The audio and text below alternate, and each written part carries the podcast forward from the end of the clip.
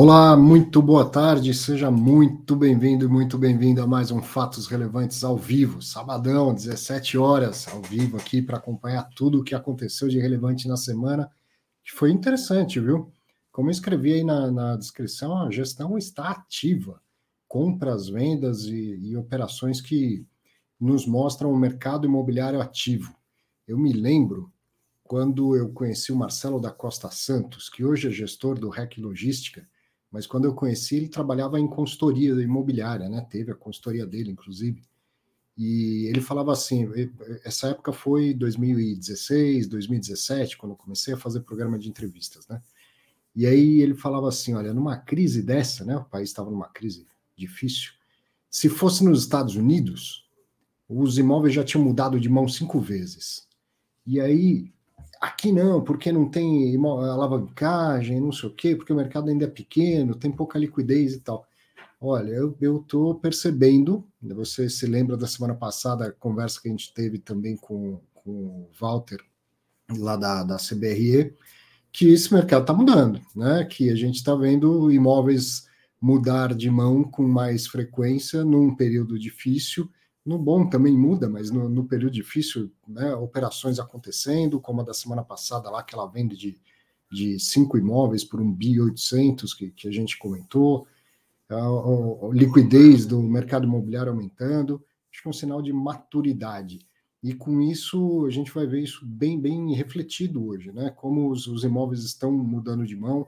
A semana foi super chata, né, ruim para o mercado financeiro, juro para cima, bolsa para baixo, fixo para baixo, mas o mercado imobiliário continua bastante movimentado. E isso nos traz sempre oportunidade de informação e educação. A gente vai aprender muito hoje com a participação dos, dos gestores, com as conversas que tive ao longo da semana. Hoje de manhã até já até, gravei conversa. Bom, vamos falar de fato relevante, vamos começar a trabalhar.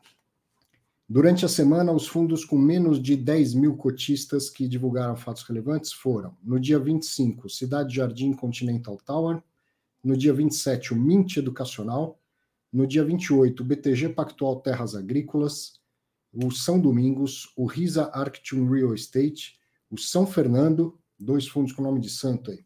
No dia 29, o Unidades Autônomas, o Loft 1 Cota Sênior, o Unidades Autônomas novamente e o Guardian Logística. Esses, então, os fundos com menos de 10 mil cotistas. E dos fundos maiores, o que, que a gente vai ver hoje no Fatos Relevantes? O HGRE, com a conclusão da venda de imóveis, e essa conclusão aí teve uma surpresa e tal, e com isso muito para a gente aprender. O GGRC, com emissão de cotas. O HSML11, com compra de imóveis, dois imóveis que, que estão para ser adquiridos o PATC11, o Pátria Edifícios Corporativos, anunciando uma rescisão de contrato de locação. O HTMX11, fim de mês, né? Todo mundo anunciando rendimento e o HTMX anunciando que não vai distribuir rendimentos. TRXF11 anunciou ontem a venda de um imóvel, uma operação que também vai ser interessante da gente ver. E o RBRP11, o RBR Properties, anunciando também venda de imóvel. Esses são sete fundos com mais de 10 mil cotistas que anunciaram fatos relevantes durante a semana. Desses sete, a gente vai ter três entrevistas, duas não seriam possíveis por causa de período de emissão, então vai ter uma participação bem, bem grande, bem enriquecedora dos, dos gestores, mais uma vez essa semana no Fatos Relevantes. Então vamos lá, você que está acompanhando aí pelo YouTube, pelo LinkedIn, pelo Facebook, prepare-se, porque está na hora da gente conhecer o resumo, os comentários, as explicações dos gestores, começando pelo HGRE, que no dia 25 de outubro, o HGRE, que é o CSHG Real Estate, administrado e gerido pelo Credit Suisse Red Grifo, se você não sabe o que é CSHG, Credit Suisse Red Grifo. O fundo tem 113.042 cotistas, e anunciou o seguinte: um, um, fator relevante complementar ao que já tinha sido divulgado no dia 6 de outubro, né? Uma conclusão da venda de cinco conjuntos no condomínio Mário Garneiro por 67 milhões 968 mil, o que equivale a 18.600 reais por metro quadrado.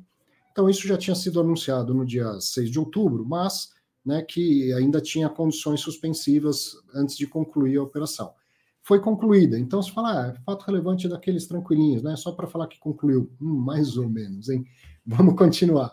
Um inquilino exerceu o direito de preferência e comprou todos os imóveis. Com isso, o HGRE devolveu o sinal ao comprador original, corrigido por 100% do CDI do período. E se você entendeu o que aconteceu, a gestão fez toda a negociação com um determinado comprador lá, com o comprador A. Negociou condições, preço, tudo, tal, negócio fechado, negócio fechado, já vou anunciar o fato relevante, né, que a gente assinou o compromisso de compra e venda. E aí, quais são as, as condições precedentes? Claro, toda a papelada, toda aquela diligência que é feita, e tem que dar 30 dias, isso está na lei do inquilinato, 30 dias para ver se algum inquilino não exerce o direito de preferência. E não é que teve um inquilino que falou: opa, eu quero, é meu, por esse preço compro eu. E aí, o HGRE já tinha recebido o, o sinal daquele comprador original, desse que eu estou chamando aí de comprador A só que a venda foi para outro comprador, com, com o qual não, não tinha participado da negociação. Né? O direito de preferência é isso, não é falar, não, também quero, vamos sentar e conversar. É, eu quero nesses termos, eu vou comprar. E aí, com isso, ele, o fundo ia vender, vendeu, só que para outro comprador, mas o, o, sinal que tinha sido recebido, ele teve que devolver, evidentemente, não foi o mesmo que deu o sinal que, que comprou os imóveis. E devolveu com correção de 100% do CDI o custo de aquisição mais as benfeitorias, então como que você vai marcando o preço de um imóvel, o preço de aquisição, né? o custo, o preço que você pagou por ele, mais todas as benfeitorias que foram feitas ao longo do tempo.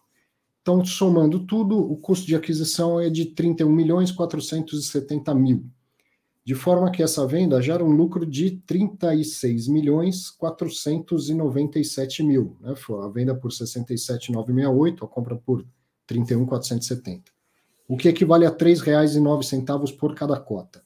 Esse valor de venda é 116% superior ao custo de aquisição e 29% superior ao último laudo de avaliação, que é de dezembro do ano passado. E aí tem mais um detalhe que, é, que foi super interessante. Os conjuntos 11 e 21 possuem dois, possuem, né, dois contratos de locação, que eles chamaram de contrato A e contrato B. O contrato A tem um valor de R$ 67.742 por mês, sem reajuste, e ainda tem 74 meses para frente né, de, de contrato. O contrato B é uma parcela variável com base na receita operacional bruta do inquilino.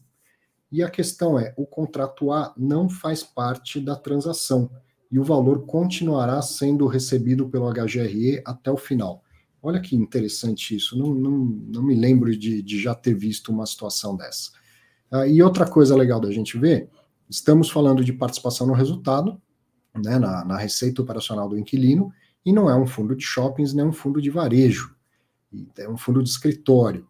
Então, quando eu li o fato relevante, eu falei, opa, esse inquilino aí era coworking, né? Porque essa operação dentro de um escritório que gera participação no, no resultado do inquilino, é, isso aí geralmente é para um coworking, né? E depois na conversa com o, com o Augusto, tive a oportunidade de perguntar e ele confirmou. A gente vai ver já já a conversa que tive com o Augusto Martins. Mas antes, ó, uma das coisas legais do Fatos Relevantes é a participação dos amigos e a participação surpresa. Olha aqui, ó, vou dar um, um tempinho para ele se arrumar, tal, que ele foi pego de, de surpresa aí. Grande Isaac. Não consegui... boa tarde. Hoje deu, hoje deu certo. Hoje... É, semana passada você mandou um vídeo e eu não consegui pôr no ar. Pô, que legal que você apareceu. Boa tarde. Seja muito Boa tarde. Te pus aí no ar, não sei nem se você quer comentar essa operação de, de venda do HGR. Não, acho que realmente o, o é que é, na verdade foi uma conclusão ali, né, que o, o, ele já tinha anunciado antes, né, dia 6 de outubro, então acho que realmente só foi uma, acho que assim, uma oficialização da, da transação ali. É, acho que é importante, assim, na minha visão, né, acho que se a gente lembrar da, da proposta da gestão ativa, né, de realmente comprar o ativo, né, quando acha coerente e também vender o ativo, né, outros ativos que seja, né, quando também achar coerente, acho que esse giro é saudável para o fundo, né, e como, assim, o Augusto, né, falou ali no relatório gerencial, ele realmente foi uma, um relatório acho que muito bem escrito, ele falou realmente, olha, eu não conseguiria ter poder de controle no, ativo, então realmente eu, eu decidi, né, realmente, né, optar por sair daquele ativo e uhum. focar realmente em outros, então acho que é, acho que é uma coisa muito muito boa isso na minha visão. Acho que realmente né, o, a gente está até discutindo, né? Acho que, é, acho que acho que foi uma outra live que você fez anteriormente com ele, foi isso, né? Que ele falou assim: olha, tinha duas opções, né, para captar recursos, né? Ou era vender ativos, ou securitizando, realmente, na pior dos casos, era realmente fazer uma oferta. Ele falou assim: olha, é a melhor maneira possível que eu vi realmente para gerar valor para o cotista era fazer realmente uma venda acima do, do marcado no, no patrimonial e, e realmente pagar né, o que faltava do, do, dos passivos do fundo, né? É. Acho que foi uma coisa muito boa. Foi, foi. Como eu falei, a gestão ativa. Pus na, na descrição desse vídeo. É, os gestores estão ativos, a gente está vendo isso acontecer mesmo. E, e, teve essa reviravolta aí de direito de preferência, dois contratos de locação, isso aí também foi bem legal. Tive uma conversa, vou pôr no ar aqui, tive uma conversa com, com o Augusto Martins, a gente ficou uns 15 minutos conversando e aprendeu muito sobre isso aí. Ele também se surpreendeu com, com parte do que aconteceu. Vamos lá, deixa eu achar o vídeo aqui para a gente acompanhar a primeira participação de gestor no Fatos Relevantes de hoje. Ele sempre fala isso. Augusto Martins, essa venda tem aí uma história toda, né? Uma venda que você já tinha, o fundo já tinha anunciado no começo do mês, estava esperando passar o prazo lá para concluir a venda, e uma das coisas que precisava esperar era o exercício do direito de preferência. E foi uma das grandes novidades dessa operação, né? Exato. Então, a gente já comentou aqui as condições gerais do negócio, né? O preço, o lucro, isso está acho que bem explicado também no, no relatório gerencial. Mas acho que tem dois pontos interessantes, né? Que é o exercício do direito de preferência que, que um locatário é, efetivou. Então a gente é, fechou o negócio com um comprador, mas entregou para outro, né? Que foi o locatário. É, e também uma questão do, do contrato de locação é, de um dos locatários que tinha duas parcelas e a gente, é, na verdade, vendeu a parcela que é relativa à ocupação do imóvel, que é variável, e a outra não, a outra a gente continua a receber. Né? Então, acho que tem esses dois detalhes Sim. São bem, bem não usuais, vamos dizer. Então, vamos entender. Condições de venda não, não mudaram. Valor é o mesmo, 18.600 por metro quadrado, resultado, isso aí não mudou, né? E, e só para a gente aproveitar e, e deixar registrado novamente, o lucro dá 3,09 por cota, e isso tem que ser distribuído ao longo do semestre, correto? Exato, a gente tem um lucro de 3,09 por cota que vai compor com todo o resultado do semestre, uhum. e a gente precisa, no semestre, atingir os 95% é, de, de caixa. Então, fazendo uma conta é, simplista, a gente pega o 309 é, e, e, multiplica por 95%. Se, se todo o resto do fundo, vamos dizer assim, não tiver é, nenhum tipo de efeito para cima ou para baixo, significa que no mínimo 2,93 eu teria que distribuir. Óbvio uhum. que assim a gente vai olhar o semestre e vai e vai é, é vai ter uma distribuição em dezembro que vai ser maior que a usual. É, e, mas não sabemos ainda efetivamente qual o número, mas gente, uhum. ele vai compor o, o, semestre e ele, assim que a gente decidir na, na distribuição anunciada em dezembro, né, paga em janeiro, é, vai ter esse valor adicional. Legal.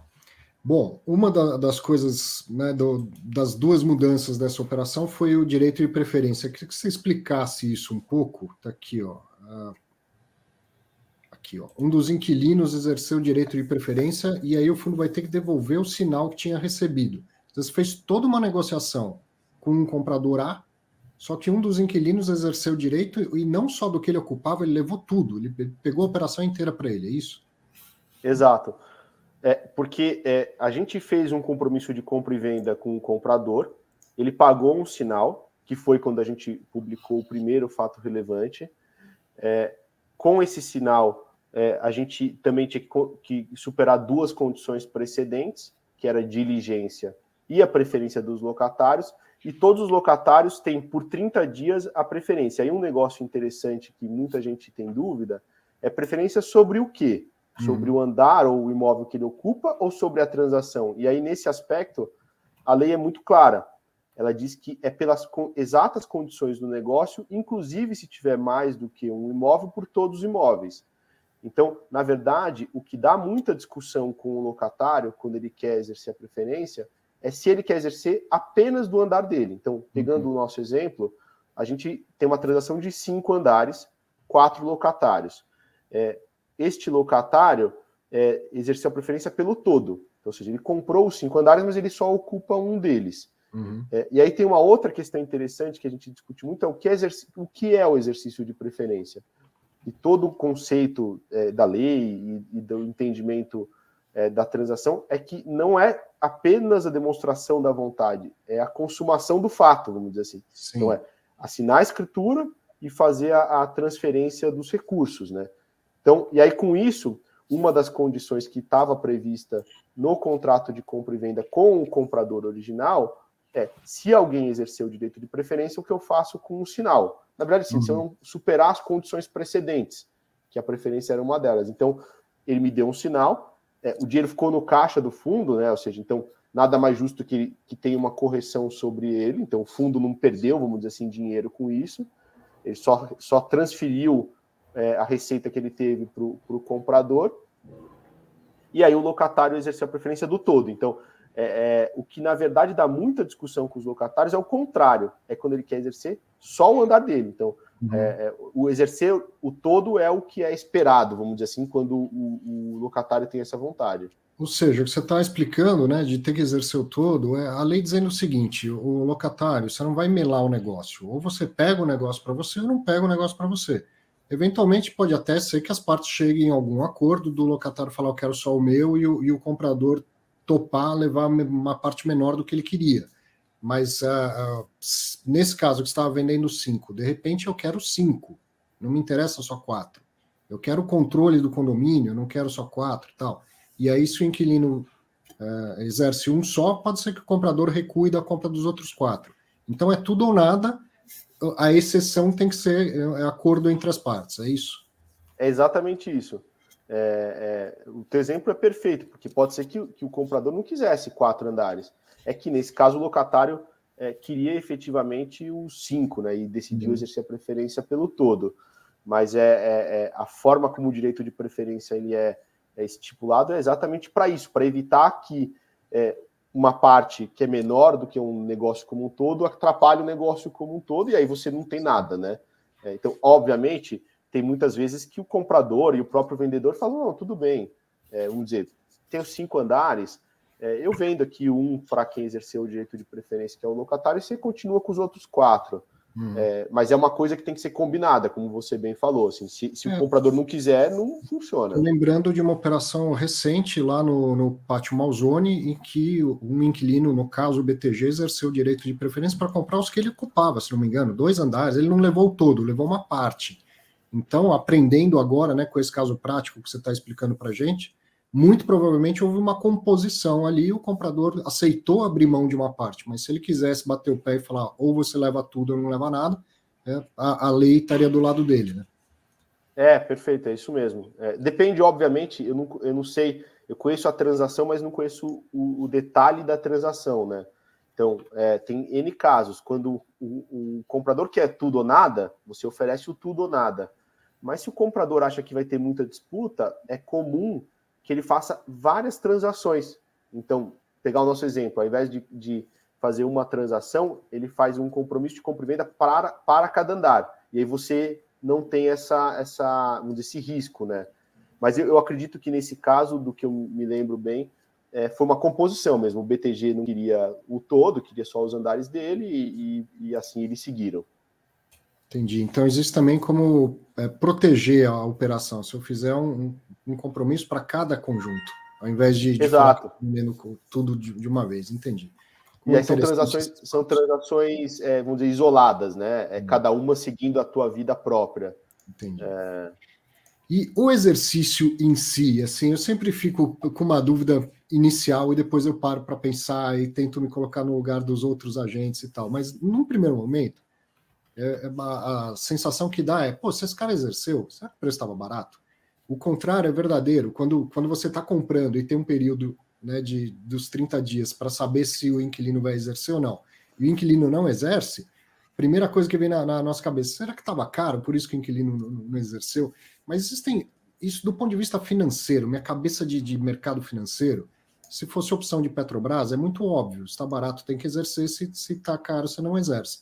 Agora, no mercado imobiliário, tem N outros motivos que levam alguém a querer ou não querer comprar um imóvel. Um deles, não querer imobilizar todos os recursos, é, não ser atividade core do cara e tal. Queria que você falasse um pouco disso. Essa é uma das transações, você já fez centenas ao longo da vida com fundo imobiliário. Como que é esse, esse processo do, da decisão do cara exercer ou não exercer o direito de preferência dele? Dizer que assim, é, o, o, o não exercício é o que é esperado normalmente. É o que sempre ocorre, né? Porque a maior parte dos locatários, até por já ter decidido ser locatário, ele não quer, não está dentro do core business, é, ter o imóvel.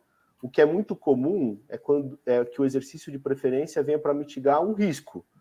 É, quem está comprando é um competidor, ou quem ou é, é, é, tem uma questão de um investimento no imóvel que é tão relevante que o imóvel em si não é tão. Então, imagina um, um, um, um centro de distribuição que, o, que a automação custou duas vezes o centro de distribuição e não pode ser removida.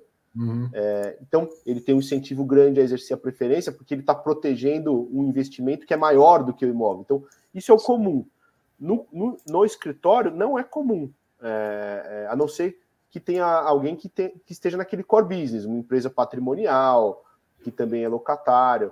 Então, assim, é, eu, eu tenho a tranquilidade que a transação para o HGRE ela era muito importante e, e também boa. É, os, os, valores é, nos deixaram bastante satisfeitos, assim.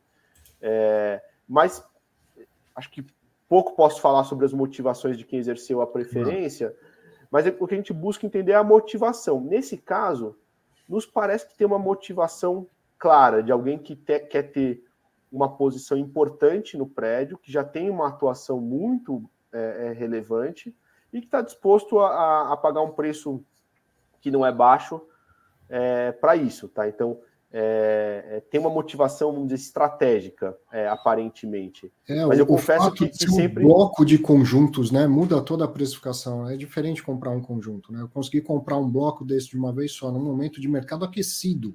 Porque o fundo imobiliário está numa fase ruim de mercado, mas o mercado imobiliário está bombando, né?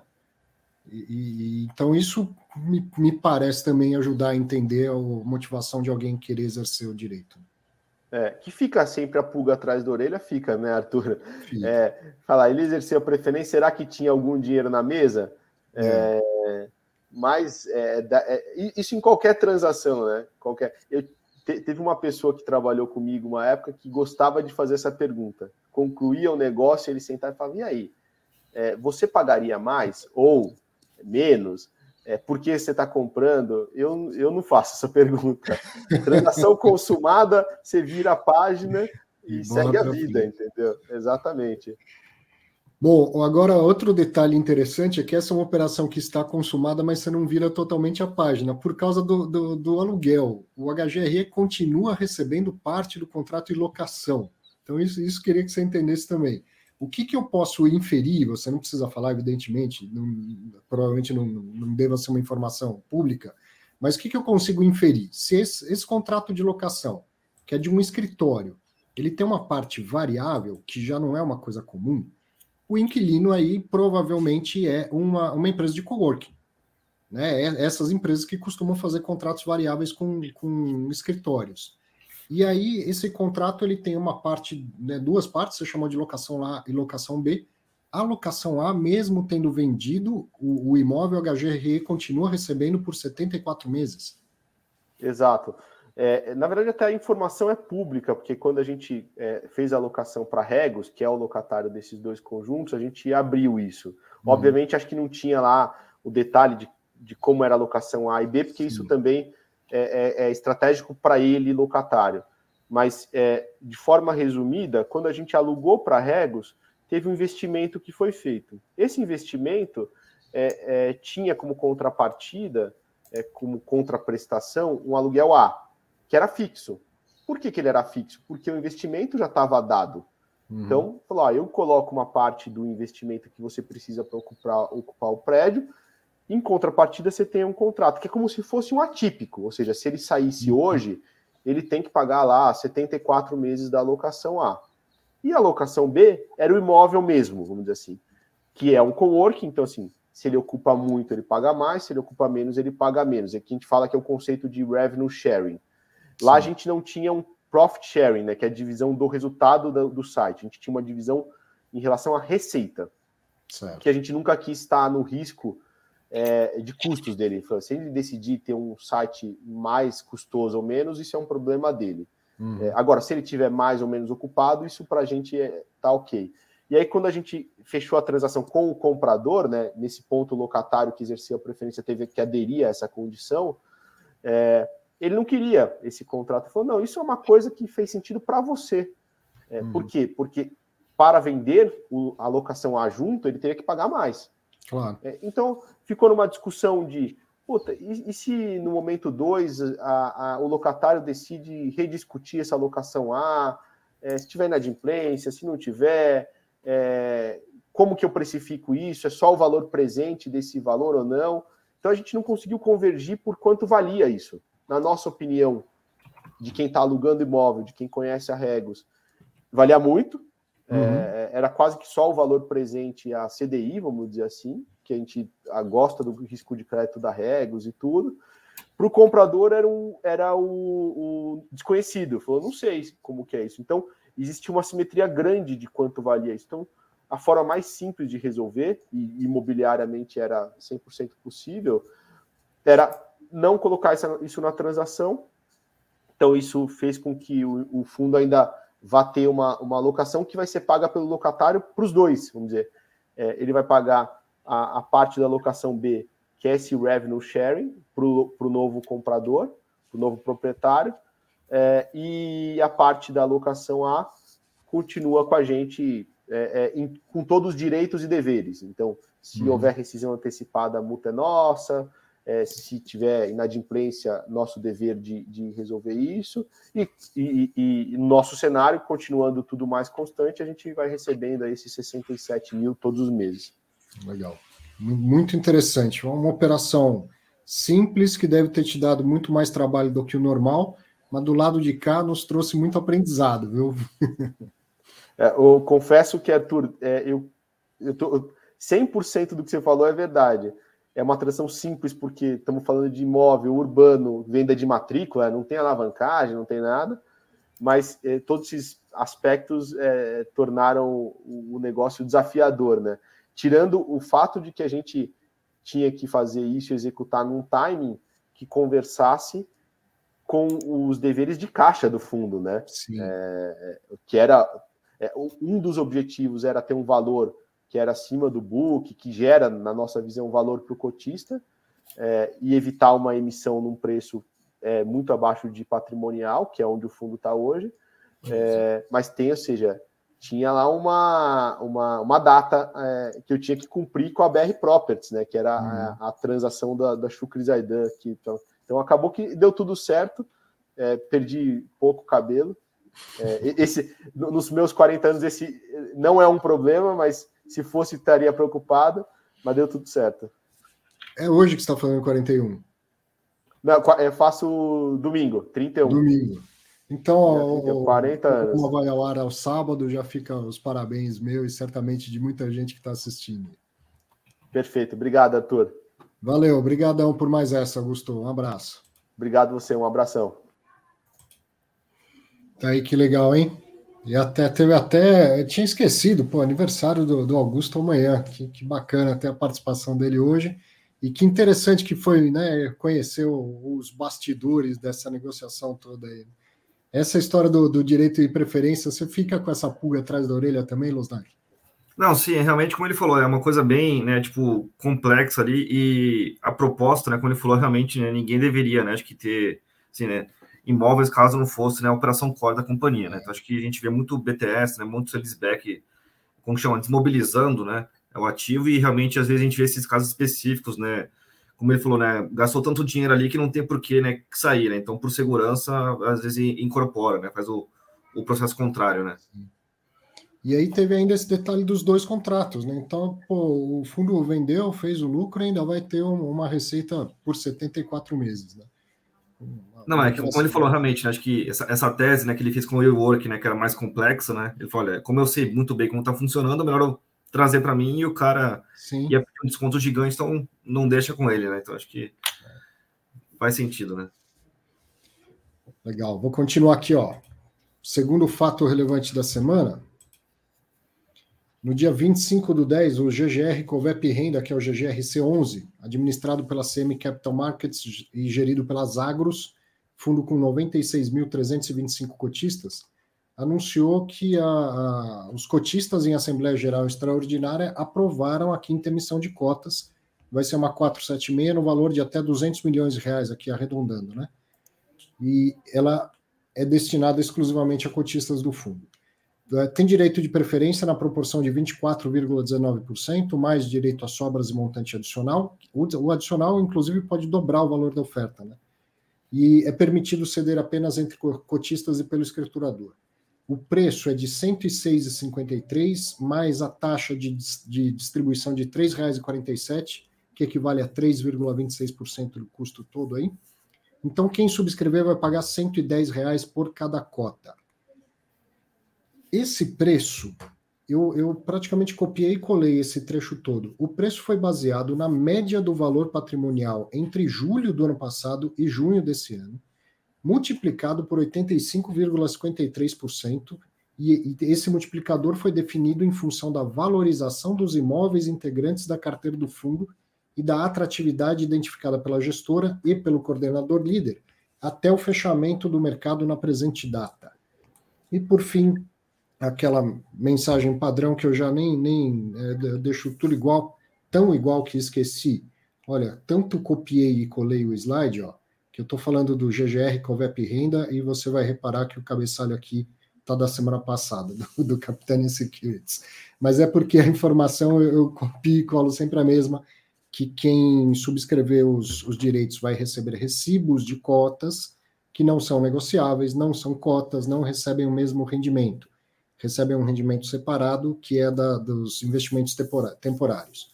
Quando converter em cota, aí fica tudo igual. E essa conversão acontece depois de divulgar o comunicado de encerramento da oferta, anunciar a distribuição de rendimentos temporários e vir a, a autorização da B3 para negociação. Losnak, além da, da emissão em si, que eu sei que bastante gente vai, vai discutir por ser abaixo do patrimonial e tal, você entendeu essa, esse parágrafo aí de como eles chegaram no preço? Média do valor patrimonial de, um, de 12 meses, mais um, um fator de 85, alguma coisa por cento. É, assim, eu, acho que o. Como falar, eu, eu, acho sempre saudável, né? Vamos assim, botar no regulamento, tá? Assim, acho que é a regra do jogo, né? Porque realmente é. a gente fica com essas coisas malucas ali, né? Porque o cara podia ter, sei lá, feito alguns, sei lá, cinco meses a mais, cinco meses a menos, né? Então acho que assim, sempre dá margem para interpretações, né? Positivas ou negativas, né? Então acho que é, é, assim, eu fiquei realmente um pouco surpreso, né, com assim, acho que com, com o GGRC ali, né, que a gente brinca, né, que é aula de finanças corporativas, né, Arthur? Assim, ele fez um slide já falando que caso ele captasse dívida, ele ia ter uma taxa, né, um, um retorno para o cotista menor do que ele captasse equity, né? A gente sabe realmente que o, o custo da dívida, por definição, tem que ser maior, menor que o custo da, do equity, né? Então, realmente, é, você não poder, assim, acho que falar que é, vai gerar valor apenas no equity, não na dívida. A gente vê realmente muitos players né, da indústria realmente fazendo é, captação de dívida, né? Assim, e até teve o caso, né? Acho que surpreendente, né? Você acha que na semana passada, se me engano, aqui foi captou tudo com dívida, não teve nada de equity, né? Então realmente foi assim muito, assim, é surpreendente a posição do GGRC, né? De é, captar equity, né? Para a compra do, do HGLG ali.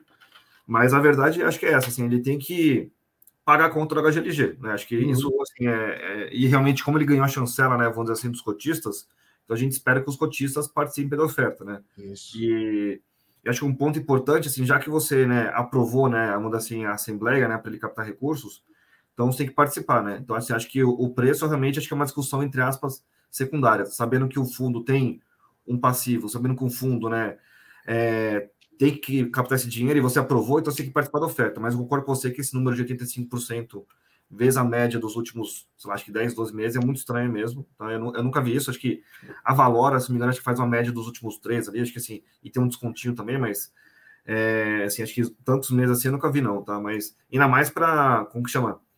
É, é, mais, é, mais realmente para ativo físico, né? Porque realmente acho que para ativo de crítico você precifica melhor, mas ativo físico, né? Como ter um. O cara está precificado ao mesmo tempo, um, tempão no mesmo valor, né? Por um ano ali, né? Então acho que é um pouco estranho isso, mas. É, vamos ver realmente, acho que assim, acho que a oferta deveria dar certo, tá? Minha, minha opinião pessoal, já que os cotistas aprovaram, né? Então acho que ele combinou o jogo né, com os cotistas, vamos dizer assim, uma balada bonita. Hum. E, e, realmente já tem um ativo a ser comprado. Né? Então, acho que já tem o preço definido também, acho que não tem nada escondido, nem nada, é, assim, surpreendente, né? Pelo contrário, está aí explicado. Eu concordo com você que o ideal seria que todo fundo tivesse no seu regulamento quais são os critérios quando tiver uma emissão de cota, qual, qual é o critério para para valorização, ou os critérios, nada impede de ter mais do que um e tal, mas ter lá já pré-definido. É, essa prática de ah, é o valor patrimonial mais um desconto de X% então, é muito comum, e aí, no final das contas, isso independente se é o GGRC, eu vejo toda semana esse tipo de fato relevante, eu falo que é uma conta de chegada, né?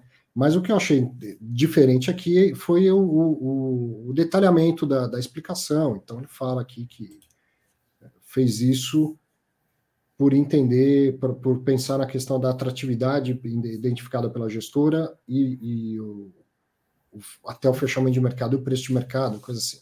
Isso aí eu, eu achei interessante. E sobre aprovação, fazer isso via assembleia e não ato do administrador já, já é né, uma validação, o administrador e o gestor ficam mais tranquilos, mas a gente precisa lembrar que essa aprovação é por maioria simples, não precisa de quórum qualificado.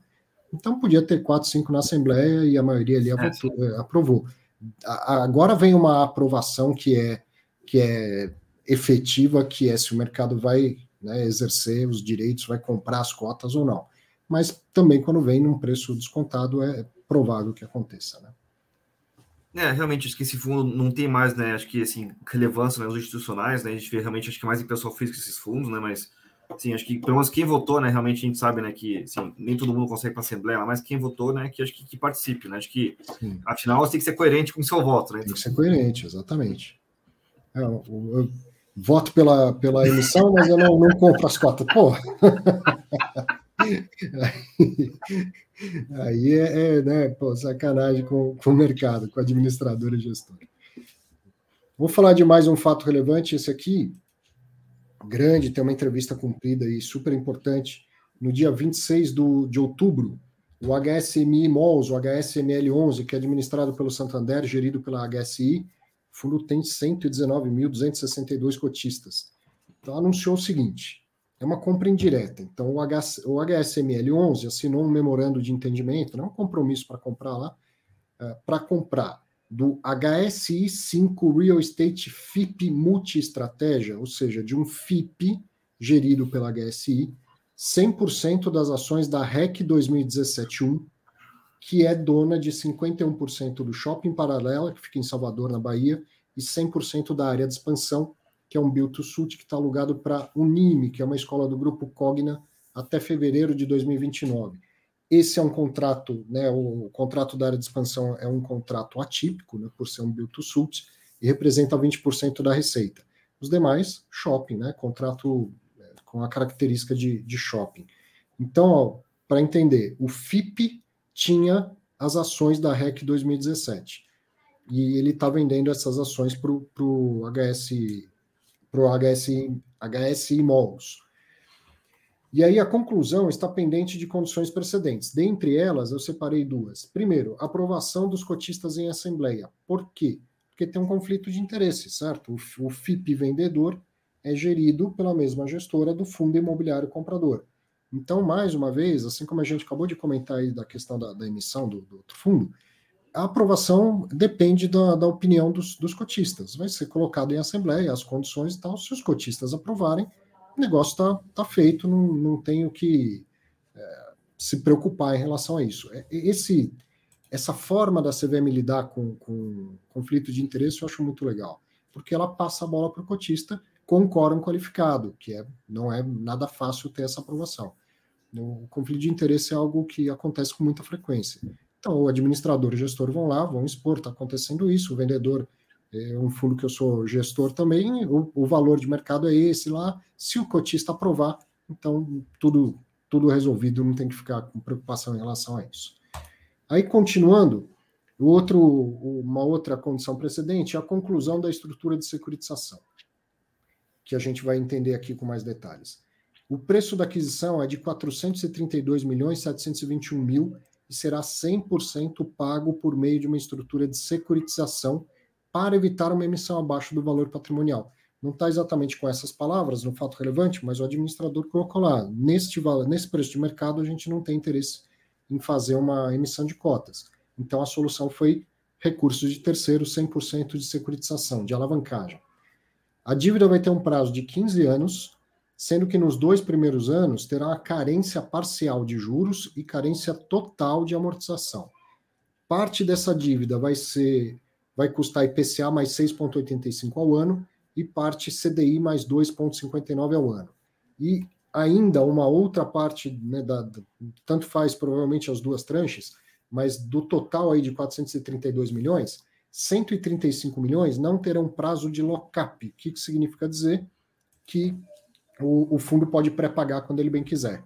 Né, nem que seja três meses depois, o mercado melhorou, ele vai lá, pode fazer uma emissão de cotas, pegar o dinheiro e pré-pagar esse, esse pedaço de 135 milhões o outro pedaço né, tem algum. Lock-up é, é, uma carência, um prazo pelo qual você não. como se você não pudesse resgatar um investimento que você fez. Né? Caso concluída essa, essa operação, o fundo vai ficar com um índice de alavancagem de aproximadamente 26%. E esse índice de alavancagem eles chegaram dividindo o valor total da dívida pelo valor total dos ativos imobiliários do fundo. Depois ainda tem, detalhando mais a, a, a compra como um todo, o HSI, o HSI Malls vai receber uma renda mínima garantida de 8% ao ano por três anos, e ela é corrigida anualmente por IPCA, e ela vai equivaler a R$ 2,19 por cota no primeiro ano.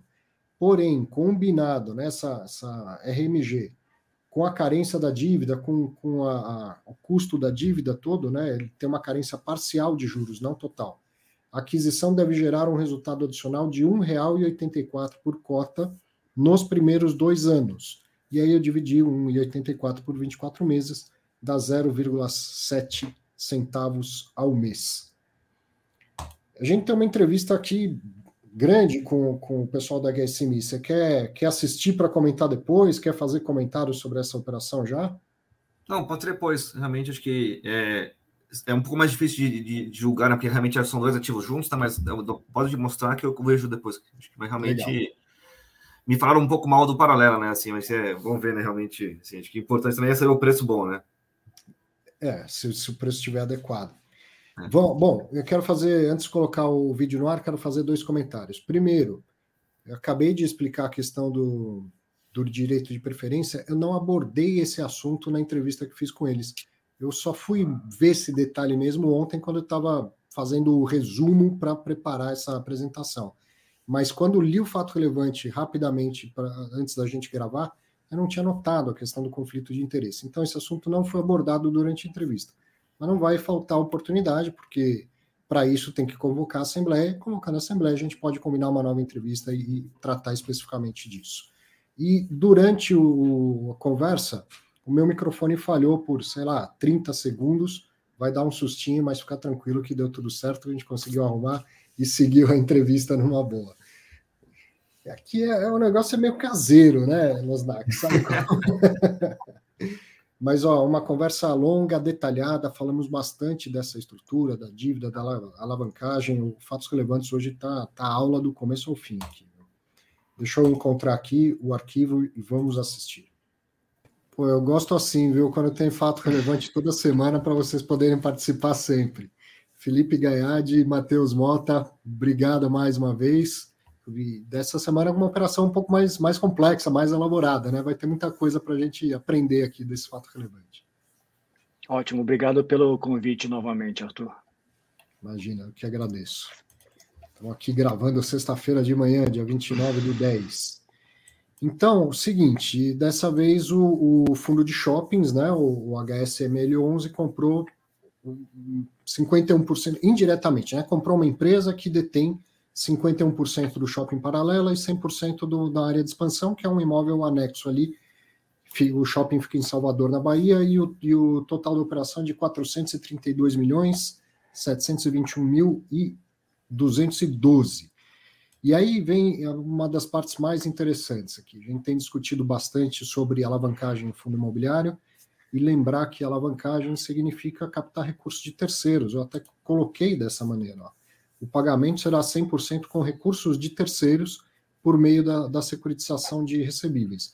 Então, antes até da gente falar especificamente da, da operação, é, eu queria que vocês comentassem isso. Está tá chegando no, na gestão do fundo imobiliário aquilo que é comum em qualquer gestão de recursos, qualquer gestão de empresa. Quando eu preciso de recursos para um projeto, nesse caso o projeto é comprar mais um ativo, eu posso me valer de capital próprio ou capital de terceiros. E essa decisão ela tem que passar por uma questão financeira, puramente financeira, na maioria das vezes, né? E foi o caso aqui, né? Tá, tá claro isso no, no texto do fato relevante, eu gostei muito disso. Já que a opção de emitir cotas, que seria captar recursos próprios, não, não parece viável pelo preço da cota, pelo momento de mercado, vocês optaram por 100% de capital de terceiros.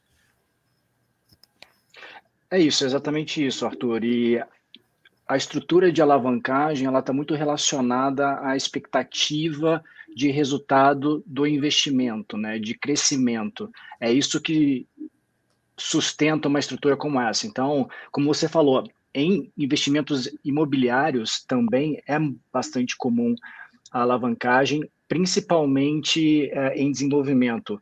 Para vocês terem uma ideia, em nossos investimentos de desenvolvimento, nós podemos alavancar individualmente até 70% do negócio. E, obviamente, tudo isso é sustentado por uma expectativa de crescimento de valor daquele investimento. Então, a análise foi exatamente essa. Nós temos uma expectativa é, bastante alta de crescimento é, proativo, e depois eu posso explicar as razões para isso, principalmente no curto prazo, e olhando o mercado com o investidor é, exigindo 10% de retorno, pelo menos, para investir novo capital é, no fundo, nós decidimos seguir nesse formato. Até porque o HS Malls é um fundo que tem zero de alavancagem, então é, tem é, espaço para uma aquisição com essas características 100% dívida. Isso, a, a operação é 100% alavancada, mas ela em relação ao patrimônio do fundo vai representar quanto? Depois da aquisição, o fundo fica com um índice de alavancagem de 27% aproximadamente, o que, é, como eu comentei, nós entendemos é bastante razoável. Nós temos experiência de investimentos com alavancagem muito superior a esse índice. Obviamente, não é ah, o objetivo do fundo imobiliário ah, o ganho de capital da mesma forma como é no desenvolvimento e as prioridades são outras e nós entendemos que obviamente o índice de alavancagem de um fundo imobiliário ele, ideal ele é mais baixo do que no desenvolvimento. Mas uh, dito isso o percentual uh, dessa aquisição uh, e o final do índice de alavancagem é bastante razoável para as características do nosso fundo. Qual seria Felipe na sua opinião esse esse limite ideal dentro de um né, de uma estrutura de um fundo imobiliário para alavancar considerando a, tem, está relacionado à expectativa de crescimento daquele portfólio. É, uhum. É, no nosso fundo, eu entendo que nós poderíamos ir até um terço né, do patrimônio do fundo em alavancagem, não mais do que isso também. Legal. Obviamente, Falando... tudo isso sustentado por investimentos que vão entregar resultado. Esse é o índice inicial, mas esse índice ele tende a diminuir no tempo com o crescimento do valor dos ativos e a amortização da dívida. Né? Então, o desafio da alavancagem dentro do veículo fundo imobiliário, quando você faz no FIP, por exemplo, se o regulamento permitir, você pode tomar recursos emprestados, dar ativos em garantia e tal, e isso significa que você tem a possibilidade de rolar dívidas, se for o caso. No fundo imobiliário, você tem, pelas características da regulamentação, tem um dinheiro carimbado para pagar a amortização, e a rolagem dessa dívida é, é, mais difícil de implementar. Não diria impossível, mas mais difícil de, de implementar. Então, a, o serviço da dívida é geralmente bem casado com, com a, a receita de, de, locação, mas a, o, o, pagamento das amortizações te demanda uma gestão do caixa diferente aí, né? Sim, é, demanda, existe obviamente todo um planejamento que já foi feito e nós sabemos exatamente os cenários que teremos é, no, nos anos é, do investimento e, obviamente, a gestão ela fará esse controle é, de caixa para que, obviamente, não haja nenhum problema. Então não é assim. Mas sim, é... pode falar. Mas, mas sim, é diferente de, de uma estrutura, é, como você comentou, de um desenvolvimento, né, de um FIP, por exemplo, de outro tipo de produto. Então, a, a estrutura da dívida aqui, ó, ela vai ter um prazo de 15 anos, parte dela custa IPCA mais 6,85 ao ano e parte CDI mais 2,59 ao ano. Primeira dúvida, já bateu o martelo nisso, porque as taxas de juros no mercado deram uma disparada nessa semana. Pode haver renegociação ainda desses termos? É, na verdade, a taxa ela está fechada e o mercado ele está sujeito a flutuações. Obviamente, hum. se há um descolamento muito grande dos valores que foram referência para a negociação, pode haver uma rediscussão, mas isso não significa que a taxa será atualizada. O negócio é, ele pode ser colocado então em hold, né? E nós uhum. podemos é, segurar é, o, a execução até que a, o mercado normalize. Entendemos que a situação de, de alta, como você comentou, ela é mais momentânea, é, relacionado a, a, risco agora mais é, político e econômico do que há tempos atrás é, da Covid e que a tendência é que, uma vez que a inflação também comece a ceder com a alta de juros, uh, o custo do capital volte a diminuir. Tem uma coisa que eu acho muito interessante, que o fundo imobiliário é o veículo que reúne mercado financeiro e mercado imobiliário. Claro que do, do, no veio financeiro, a gente fica pensando em tudo isso, a taxa mudou de um dia para o outro, durante a semana e tal. No mercado imobiliário, o tempo é um pouco diferente, né, Felipe? Às vezes é, é, é um mercado ilíquido, e aí você vê a oportunidade de comprar um bom ativo que ele não está vendo o tempo todo. Não, não, é como chegar no home broker e falar, vou comprar cotas do HSBC. Exato. Né? Exato, eu acho que é um pouco isso. Eu tava, é, o ponto é perfeito. Eu estava, inclusive, fazendo uma reflexão com o time essa semana. Né? O mercado ele reage com, com, por conta da liquidez mais emocionalmente. Então você vê descontos sobre valor patrimonial, a negociação metro quadrado dos ativos de shopping center, você questiona, né? Se o investidor, se ele tivesse um investimento direto no ativo real, não através de um fundo imobiliário, mas fosse um investimento talvez num, num residencial para locação, numa situação dessa de mercado, ele estaria disposto a vender o ativo com 20% de desconto sobre o valor patrimonial que ele entende que o ativo vale? Ah. Acredito que não, né? Então, por que no fundo imobiliário essa reação tão extrema, uma vez que o investimento imobiliário é, é muito é perpetuidade, né? Algo que vai continuar ali é, perpetuamente. Então, e, é, e tem uma característica também de proteção à inflação que outras classes de ativo não, não têm. Nos Estados Unidos, o ativo imobiliário é um, é um hedge muito usado para a inflação. Tanto é que tem é, se comportado positivamente durante esse período de, de alta inflação lá também. Então, da mesma forma, o vendedor de um imóvel numa operação de 432 milhões e o comprador, quando vê a oportunidade de comprar um ativo que queria, não é uma semana de oscilação de juros que necessariamente vai falar, não, vamos repensar todo o negócio. Né? Sim, obviamente, tem um planejamento que não está vinculado a uma situação momentânea, mas uma expectativa de longo prazo para o portfólio e para aquele ativo. Então, a não ser, obviamente, isso é uma previsão comum de contrato de, uma, de um evento material que pode criar um nível de insegurança que não justifique continuar, mas é, não é o caso, no, no, caso do Brasil, esse evento material é até difícil você conseguir definir, né? E o, o valuation do shopping nessa situação também difícil, né? De, de tão atípico, você na maioria das vezes olha lá para números de 2019, pré-pandemia e tal. Qual foi o desafio e, disso, de, de, avaliar esse ativo especificamente? É, o, o, lado positivo de uma situação como essa é a menor concorrência para aquisição do ativo. Né? Então, você é, tem menos, menos investidores é, competindo pelo ativo, uma situação que é, nós tínhamos é, meses, ano atrás, com uma competição bastante agressiva por ativos imobiliários. Então, uh, o que nós fizemos foi uma negociação considerando a, essa situação e a situação da saída da pandemia e a volatilidade política. Por isso, é, conseguimos também encaixar uma proteção de renda, né, de receita uhum. é, do ativo para o fundo de, no mínimo, 8% nos próximos três anos. Então, é algo que dá um conforto é, adicional para o nosso investidor, enquanto o ativo ele sai desse período, dessa transição da pandemia. Nós estamos chegando agora no final de 21 muito próximo do que era o resultado de 19. Salvador foi uma capital que sentiu um pouco mais no Nordeste, mais restrições, mas também é, deve recuperar mais rápido agora nesse final de ano. Então, a expectativa é positiva. Nós temos, inclusive, um compromisso adicional é, negociado com a administradora de entrega de resultado, se não também ajuste nos custos é, da operação. Então, então, nós temos um conforto bastante grande que o ativo vai entregar o que nós precisamos. Já que você citou, vou passar para esse assunto depois a gente volta para os detalhes da dívida. A operação tem uma RMG, vocês colocaram no fato relevante, uma renda mínima garantida, né? De 8% Isso. ao ano, que vai ser corrigido anualmente pelo IPCA ao longo de três anos. É, renda mínima garantida, nos modelos anteriores, a gente entende o seguinte: se o fundo pagou um pouco a mais, esse dinheiro vai voltar. Né? O, o, o exemplo que eu dava é saiu do bolso direito para voltar para o bolso esquerdo. É, é, o caso dessa estrutura ou não? Ela está atrelada a resultados do shopping?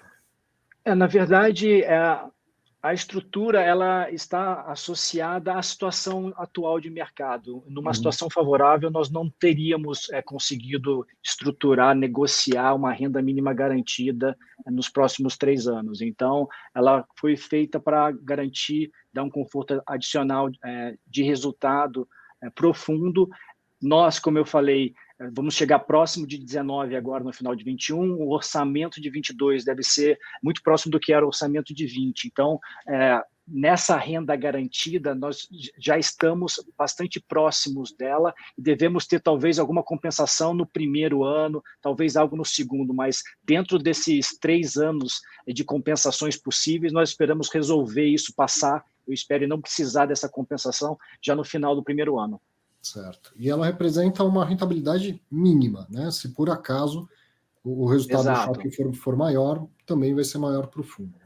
Exato. E, e, um outro ponto que é importante que uh, nós destacamos no fato relevante é exatamente isso. Como nós combinamos uma renda que vai acontecer, tem a certeza uh, da realização com uma estrutura de dívida que inclui carência de juros e principal, e daí nos juros nós fizemos também uma estrutura parcial para que a gente conseguisse normalizar o resultado e entregar é, um aumento de rendimento mais estável é, no, nos próximos 24 meses, nós teremos um aumento de rentabilidade consistente, não um acúmulo de resultado num único período. Uhum. Então, ó, esse detalhe que você falou, nos primeiros dois anos tem uma carência parcial dos juros e total da amortização. Correto e para 135 milhões dessa dívida não tem lockup. Então, Exato. imagino eu, né? Eu vou que nem ata do Copom, sabe? Eu vou buscando umas entrelinhas entre o que foi dito e o que não foi dito. Imagino que se você já tem uma ideia de pré-pagar um volume Exato. de 135 milhões. Né? Exato. Então, assim, é exatamente isso, Arthur. É, a nossa intenção é assim que houver uma melhora do mercado, o investidor não estiver mais exigindo 10% de retorno, faça sentido para nós voltar é, a captação, então diminuir o nível de alavancagem do fundo. Então, essa é exatamente a ideia. Conseguimos o que não é comum também, essa negociação de um percentual importante do volume total, onde não, é, não há lockup e um FII de pré-pagamento que no final ele é simbólico. Não um FII de pré-pagamento de mercado. É, queria entender um pouco mais agora sobre o casamento do, da sua obrigação e, e, da sua receita. Quando a gente vê uma alavancagem em cima de um build to suit, de um contrato atípico e tal, tá tudo bem casado no, os contratos de shopping eles não são atípicos, certo? E, e, por praxe eles têm um valor mínimo e uma participação no resultado. Então, primeiro, o que, o que se cede aí de recebível é com base só no valor mínimo. Você não corre o risco da variação de resultado do lojista. Só do valor mínimo, aluguel mínimo. Exatamente isso. E naturalmente um shopping tem uma rotatividade, né? Exato. Então, existe um risco a mais de ter um descasamento? Se aumenta a vacância do, do shopping, você pode ter um fluxo menor do que aquilo que você é obrigado a repassar para o credor do CRI? É, na verdade, você tem um planejamento né, que, que dá uma margem de segurança. Então, Ei. É, a expectativa, obviamente, é ganho de resultado, mas uhum. se você não tiver esse ganho de resultado, você acomoda em uma margem de garantia que existe no, no lastro é, do fundo. Mas é, não existe a necessidade de um investimento adicional é, caso não tenha lastro suficiente. O fundo ele acomoda isso é, normalmente na estrutura. Então, é, isso é controlado.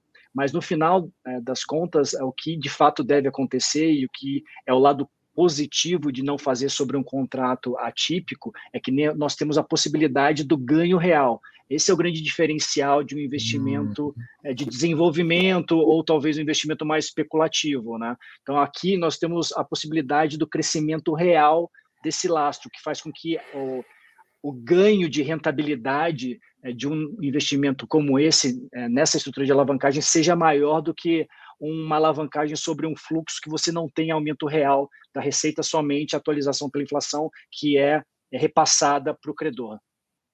Então, esse é o lado positivo.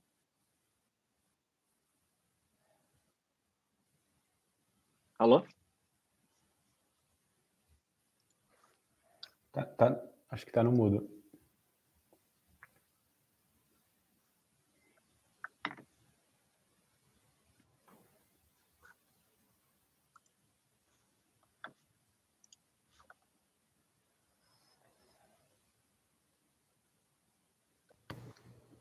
Estão ouvindo? Agora sim. Ah, que bom. Eu estava dizendo o seguinte, que o lado do, do risco é esse que eu pontuei, né? Mas o, o outro lado que você estava dizendo, que eu achei bem interessante, é, é, como os contratos não são atípicos, você pode vir a ter é, re, reajustes maiores do que o tamanho que vocês comprometeu a pagar. E o que vocês Exato. comprometeu não, não muda, né? Ele é, ele é ali Exato, então, e no final é isso, né? É, hoje nós estamos saindo dessa composição que você mencionou de PCA mais 6 e 8 e CDI, é, e um cap inicial de 8, com o crescimento esperado para o ativo em mais dois, três anos, o rendimento que nós vamos entregar no ativo vai ser maior é, do que o custo da dívida. Obviamente, pela tendência, a expectativa que o PCA não continue em dois dígitos, mas que volte para o centro da meta 3,5, 3,25 uhum. e da mesma forma a Selic. Então vai chegar um momento em que nós vamos ter um aumento ano a ano da rentabilidade do fundo, enquanto a, a dívida ela vai estar estável depois de ter diminuído desses dois anos de pico. Então vai estar, nós vamos estar entregando lá 11, 12, 13 sobre a base original de rendimento e pagando na dívida é, 8, 9. Então, você vai abrindo essa, essa diferença e os prédios que vai adicionando rentabilidade adicional no fundo.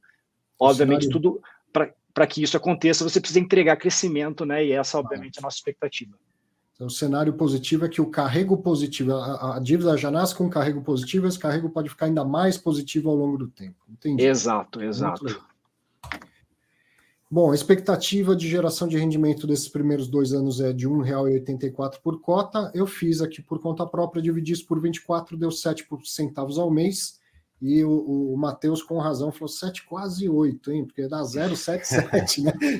Mas como a B3 não te permite é, distribuir essa outra casa aí, então eu, eu arredondei para baixo, né? 0,7 ao mês, isso já deve ser de incremento no, no resultado assim que a operação fechar, né? Exato, e daí nós vamos estabelecer um novo piso de distribuição para o fundo.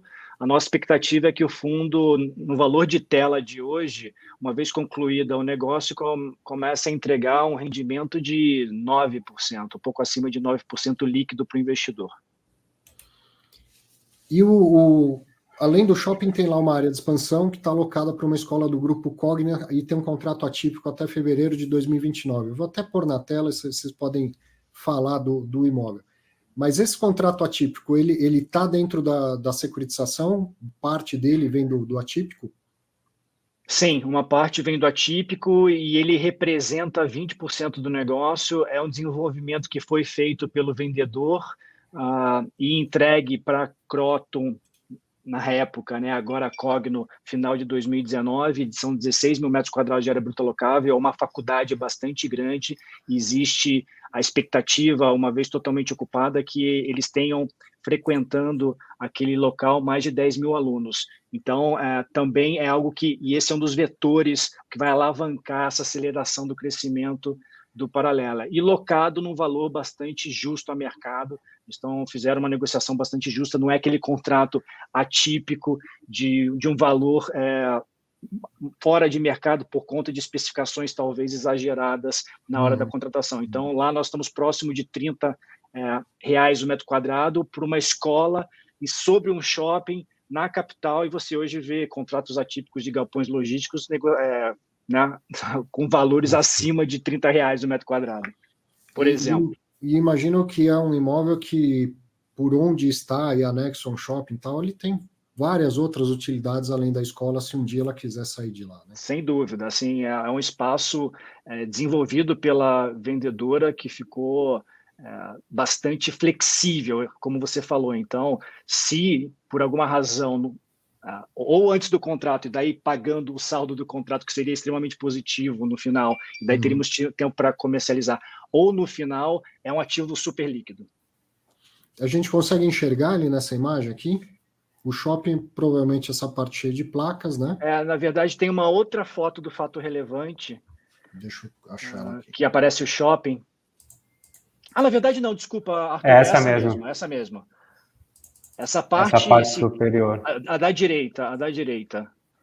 Essa, essa caixa é, branca em cima do shopping, isso tudo é, é a faculdade da Cogna, uhum. a Unime.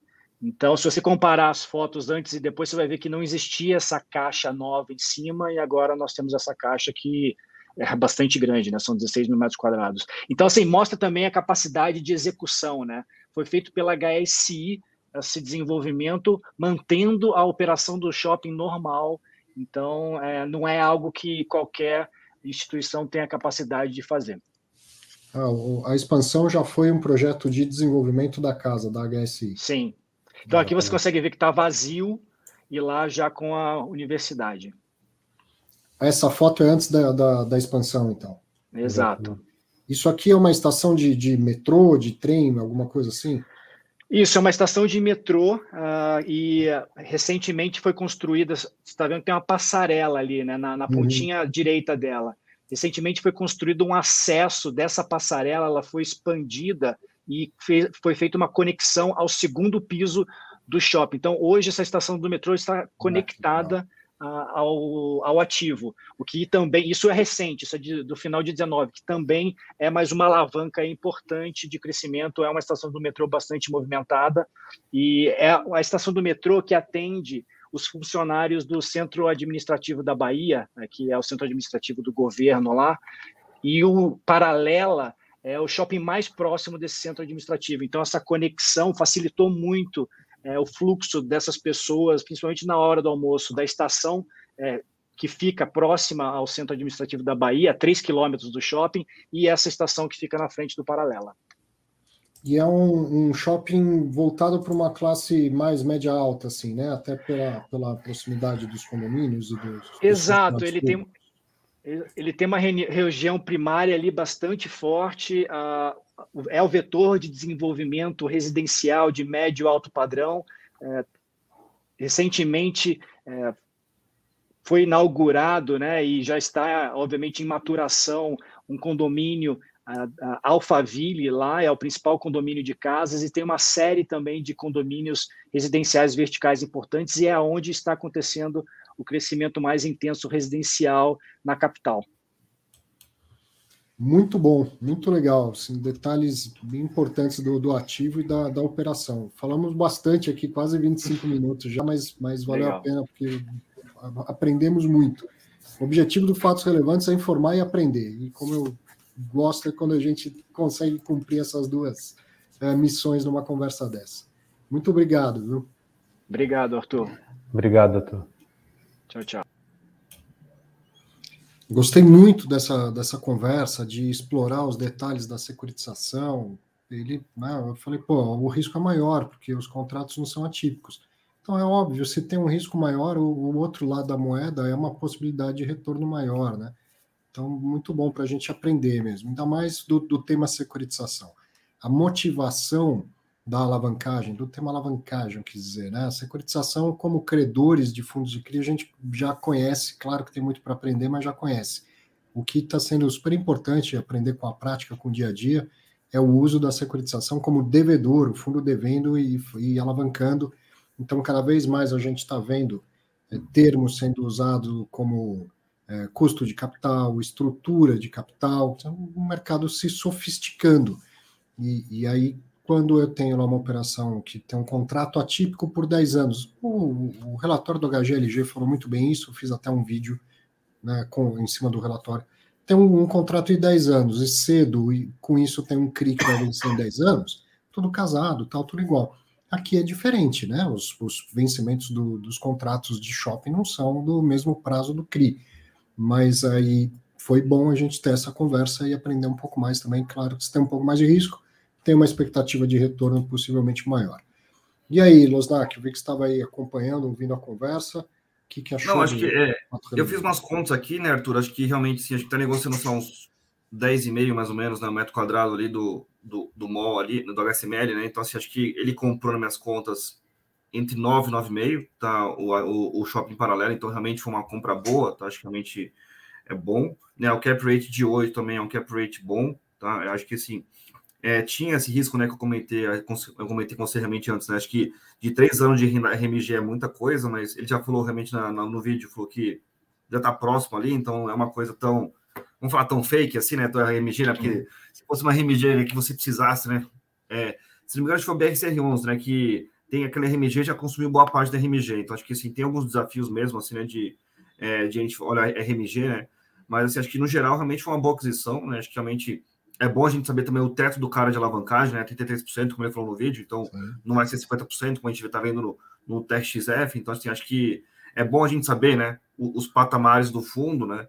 Porque como é uma coisa, vamos dizer assim, né, recente, que não está no regulamento o, o, máximo de alavancagem, é bom a gente saber né, do, do, gestor até onde ele vai. Então, assim, mas acho que no geral realmente é uma coisa boa, né? A gente vê realmente dias em shoppings voltando, né? Porque realmente a gente vê muito laje corporativa, muito logística, e shopping meio que morreu, assim. Acho que eu falei lá com acho que foi esse ano, se não me engano, no começo do ano lá, eu falei lá com o André Freitas, né, no começo do ano, ele falava assim, olha, é muito difícil realmente precificar, né, shopping, porque realmente o faturamento ficou perdido, né? Então, assim, acho que até como você comentou um pouco também na conversa com eles, né? E, e realmente acho que é, enquanto a gente não souber, né, o, o seu shopping volta para os patamares pré-crise, né, em 2022, que seja 2023, né? Então acho que a gente vai ter realmente é, muitas dúvidas, né? Então a solução que o André Freitas falou era um earnout, né? A solução que eles acharam aqui no HSML foi o, o, o RMG. Então assim, cada um dá uma solução para o deal, né?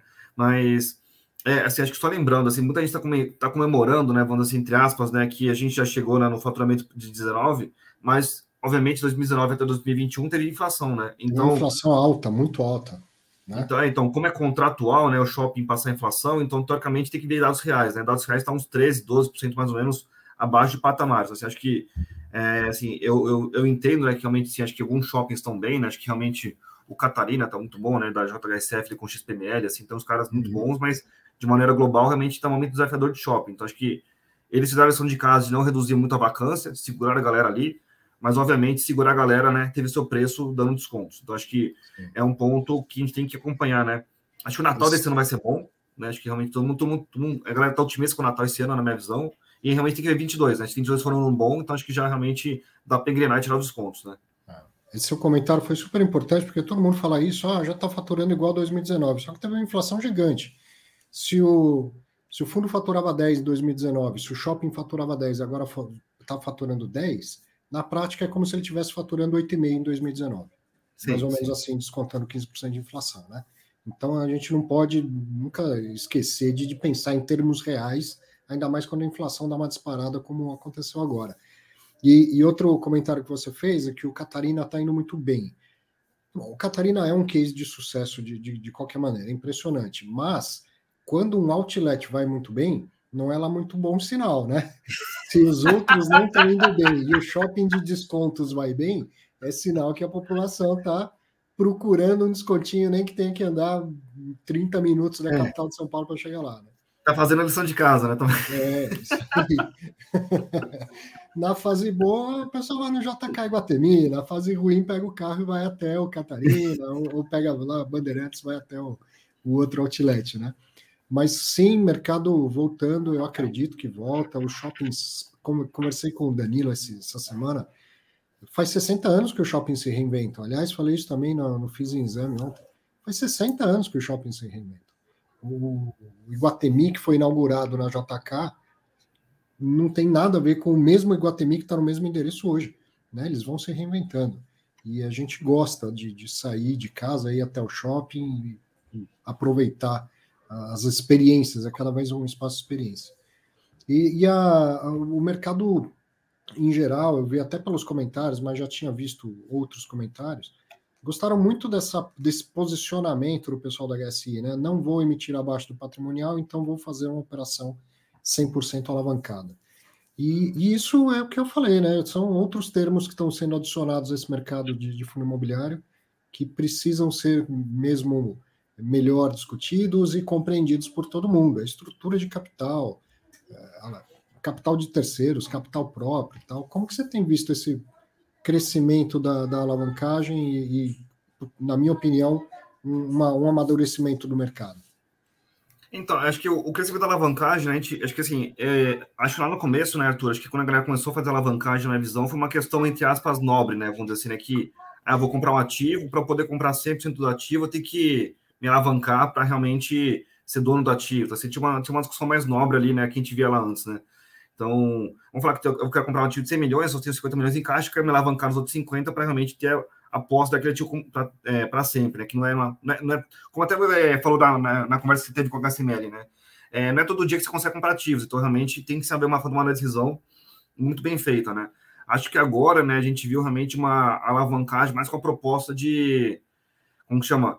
Aumentar o yield do fundo, né, do que realmente, sim, acho que ter essa proposta de tomar aquele ativo, né, específico lá que era oportunístico. Então, assim, acho que mudou um pouco a proposta, na minha visão, mas assim, acho que a gente tem que se fazer a conta, né? Assim, como ele falou, né? É IPCA mais 8,5, né? CDI mais 2,65, então assim, acho que se realmente na né, RMG está sendo 8, então tá ok, tá realmente gerando, né? Acho que assim, acima do custo, né? O, a, o ativo está rendendo, rendendo, mais que, o, que a dívida em si. Então, acho que é uma coisa boa, né? Acho que realmente tem que ficar só um pouco mais preocupado com isso. Comentou, realmente, né? O descasamento, né? A dívida vai subir no ano que vem, né? Via inflação, e tem que ver realmente se o shopping vai conseguir subir também é, via inflação ou não. Então, acho que esse é um desafio. A gente viu esse desafio acontecendo na Rect, né? Ele tinha uma, uma, um CRI ali financiando a barra, e a barra ficou sem aluguel, não teve um monte de problema ali, etc e tal. E realmente ele acabou realmente sofrendo bastante, o cotismo do fundo foi prejudicado. Então, assim, acho que é só a gente entender, né? Realmente uma dívida de 15 anos né? é realmente muito prazo, então, é assim, a gente espera né, que no longo prazo as coisas passem inflação. Então, por isso que a gente está comparando realmente 2021 com 2019 com inflação, né? Mas a gente está vendo acho que assim, um, um, pouco mais de aventura, assim, acho que, como chamar, sempre que tiver oportunidade, eu vou me alavancar. Então, assim, acho que é um pouco mais de aventura mesmo, mas é, por hora, né, a gente está vendo realmente que grande parte das, das transações, o ativo está rendendo mais que, que a dívida em si. Então, acho que realmente tem que se preocupar com isso para ver se gera valor ou não para o investidor, né? Essa é uma grande diferença da, do fundo imobiliário, ele não é igual à empresa, não é, ponto. E a gente tem que fazer a nossa lição de casa, que é todo o nosso conhecimento de finanças, ele vem baseado no, nas empresas, nas companhias, certo? Tudo que você estudou de finanças, nenhum professor seu em, em faculdade, MBA, seja lá o que for, falou, olha, no fundo imobiliário é assim, numa companhia aberta é assim. Não existe isso ainda, esse conhecimento. E a gente está aqui adquirindo na cabeçada, na tentativa e erro na observação, né? Então, quando uma empresa fala, eu tenho um projeto, eu vou lançar um novo produto, eu acredito que eu vou ganhar 10% ao ano com esse produto, se eu captar recursos a menos do que 10% ao ano, a conta fechou, tanto na ponta do, do financiamento quanto na ponta do investimento. Num fundo imobiliário de renda, eu conheço o meu faturamento esperado. Ele, ele é quase que uma renda fixa, ele é, ele é contratado. Por algum período, ele não, não me traz muitas surpresas. Então, essa conta é mais visível, é mais fácil. Eu vou comprar um imóvel, tenho um contrato de locação que me gera um cap rate de 8%. Se eu conseguir captar abaixo de 8%, a dívida tem um carrego positivo e a operação para de pé. Claro que né, eu, eu posso ter uh, uma disparada da inflação, vacância, coisas do tipo no meio do caminho. Não é que não tem risco nenhum, mas é mais fácil de enxergar a viabilidade do, de casar financiamento e investimento dentro de um fundo imobiliário do que numa companhia aberta. Sim, sim. Não, acho que realmente, assim, acho que tem um. Até, até chequei aqui de novo, né, Arthur? A RMG vai passar a inflação, tá? Então, realmente, então, tá, tá casado no curto prazo, né? Então, acho que realmente a gente espera que no médio e longo dê, dê certo, né? Acho que só um ponto também para acrescentar, né? Que eu até estava lendo agora o relatório gerencial do HSML, né? Ele fala, né? Ele frisou, né? Que a proposta do fundo é ser majoritário, né? Nos ativos. A gente já teve várias discussões, né? Sobre ser majoritário ou minoritário. Então, realmente, ele frisou, né? A, a importância, né? De ser, né? Ter 51% né, do paralelo aí 100% da, da Unime. Então, acho que é um ponto também para frisar, né? Super importante. Vamos andar, tem mais fatos relevantes. Ó, próximo aqui, no dia 27 do 10, o Pátria Edifícios Corporativos, PATC 11, administrado pela MAF DTVM, mudou a administradora do fundo, pelo que eu me lembro. MAF DTVM, gerido pela Pátria, ele tem 11.926 cotistas.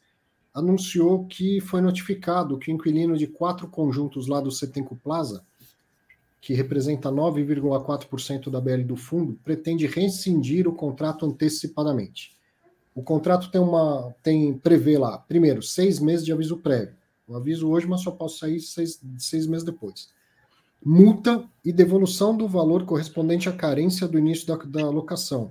Isso é super comum de acontecer também, né? O mercado, quando está pró-inquilino, ele vai pedindo tudo, né? Eu quero meses de carência, eu quero desconto nos, nos primeiros seis meses, quero ficar três meses sem pagar nada, mais seis meses pagando metade do aluguel, aquela coisa toda.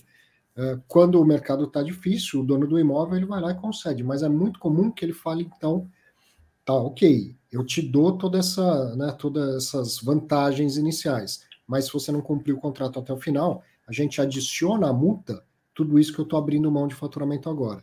Então era o caso e a gente está vendo acontecer. O inquilino quer sair, então além da multa devolve todas as vantagens que ele teve inicialmente no contrato. Então o impacto possível é de menos 4 centavos de, de distribuição de rendimento ao mês mas ele é possível ainda, não, não, não, é que isso vai acontecer no mês seguinte, porque tem o, o aviso prévio. Então, administrador e gestor já estão buscando novos inquilinos.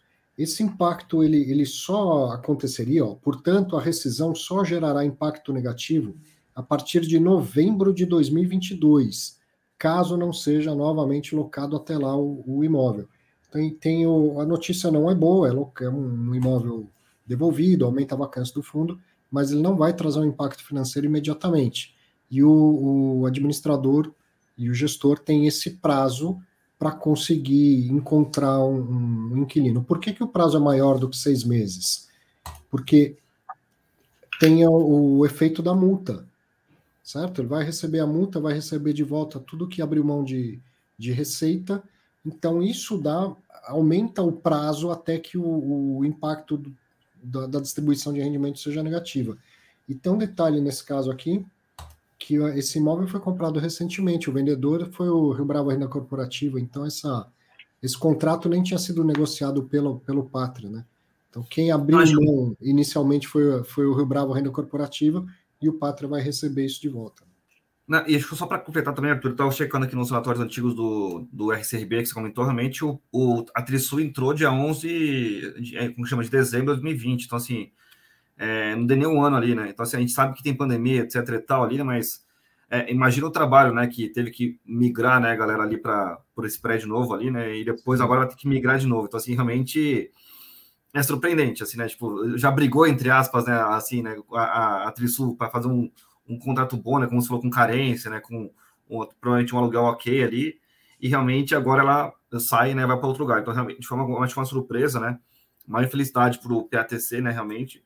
Acabou de comprar o ativo cheio, porque a gente sabe, né, Arthur, que o ativo cheio tem um preço, o ativo vazio tem um preço mais baixo. Então, o, o, o, lado bom realmente vai ter agora mais uns 12 meses, né? Como você comentou, de, de locação. Então, seis meses o normal e mais os seis meses ali de, de dos descontos da, da multa. Então, acho que realmente é um ponto, entre aspas, positivo para o PATC, ele que tem uma previsibilidade no curto prazo, mas realmente é, fica o desafio né, dele arranjar um novo clima. Mas como é, como é JK, como é tranquilo, acho que não tem muito, muito problema ali, mas realmente assim, é, é, surpreende, né? Vamos dizer assim, acho que é, a, a Trisul entrar né, e sair né, menos de um ano, né? Mais surpresa ainda vai ser se daqui a pouco a gente souber que a Trisul saiu do Setenco e foi para o Bravo Paulista, que é o o retrofit que está terminando no Bravo Renda Corporativa. Já pensou? Pode ser, tem um relacionamento de longo prazo e tal. Estou brincando aqui, vai que acontece, vou falar que eu estava sabendo antecipadamente, mas é uma, uma só brincadeira aqui. Então, o que a gente espera, evidentemente, como mercado e quem é cotista do, do fundo, é que ele, o gestor consiga alugar esse imóvel antes desse, né, antes de novembro de 2022. E, e é um, um prazo que dá para imaginar que seja possível, embora o mercado não está fácil. Mas no, no caso do no caso do deste imóvel especificamente, é na Avenida Paulista, bem localizado e tal, é possível que a gente consiga ter né, uma alocação nesse prazo. Próximo fato relevante aqui, ó, bem curtinho, no dia 29 de, do 10, o Hotel Max Invest, que é o HTMX11, administrado pelo BTG Pactual, gerido pelo Hotel Invest, tem 24.158 cotistas. Isso é, é Ctrl-C, Ctrl-V, infelizmente, Nossa. todos os meses, né? No, no fundo não teve faturamento e não teve lucro e não vai ter distribuição de rendimentos mais uma vez agora no, no mês de, de outubro. Que situação e que virada, né? Esse fundo várias vezes foi o fundo de maior rentabilidade dos últimos seis meses, do último ano e tal, não sei o quê. Como foi pego por essa pandemia de uma forma que nenhum outro foi, né? É, o que me surpreende também nesse fundo, Arthur, acho que assim, né, o, o Joe Canteiros lá atrás, né, você já, eu já vi várias lives, né, que você fez com ele ali, né, acho que ele captou, né, dinheiro realmente em momentos desafiadores, né, e realmente ele conseguiu gerar muito valor. Então, acho que o que me surpreendeu também, acho que nessa pandemia agora, foi a não captação do dinheiro deles, né, e realmente ele também ficou um pouco mais parado, né, acho que, assim, né, é, ficou um pouco, ficou um pouco mais surpreso, assim, entre aspas, negativamente com ele por causa disso, né, mas é, realmente, assim, acho que a, a, tese do fundo, né, vamos dizer assim, né, de realmente né, ganho de capital, foi muito bem sucedido nos últimos anos, né? E infelizmente 2020 para frente acabou realmente um, um pouco mais de desafio, mas era um fundo que eu gostava muito, né? Assim, acho que por, por essa exposição ao hotel, né, por essa dinâmica né, de comprar barato e vender caro ali, que eles estavam fazendo muito bem. E agora realmente ele ficou um pouco mais, né, atribulado lá, mais atrapalhado, porque realmente secou liquidez, né, de, de, show, de hotel. Então, mas é realmente, como você comentou, realmente é uma, era uma tese muito boa que, quando assim, ele podia ser agressivo e fazer uma captação gigante, mas realmente acho que o preço não ia colaborar com ele, mas é, você acha que, no, como chama, na, na adversidade que tem oportunidade, então assim, está todo é. mundo quebrando, ele podia chegar todo mundo lá, né, então... O, Humberto está perguntando aqui ó, se o hotel está fechado até hoje. Não, Humberto, mas não são hotéis de lazer. A hotelaria de lazer está indo super bem. Super bem, não, né? Mas está está recuperando bem as suas atividades. Agora, esses hotéis são flats todos na capital de São Paulo. Quem ocupa isso? É o turista executivo, aquele que vem para trabalhar, vem para visitar um cliente, vem para fazer uma reunião, coisa que diminuiu por causa da pandemia e por causa do uso do, dos meios eletrônicos.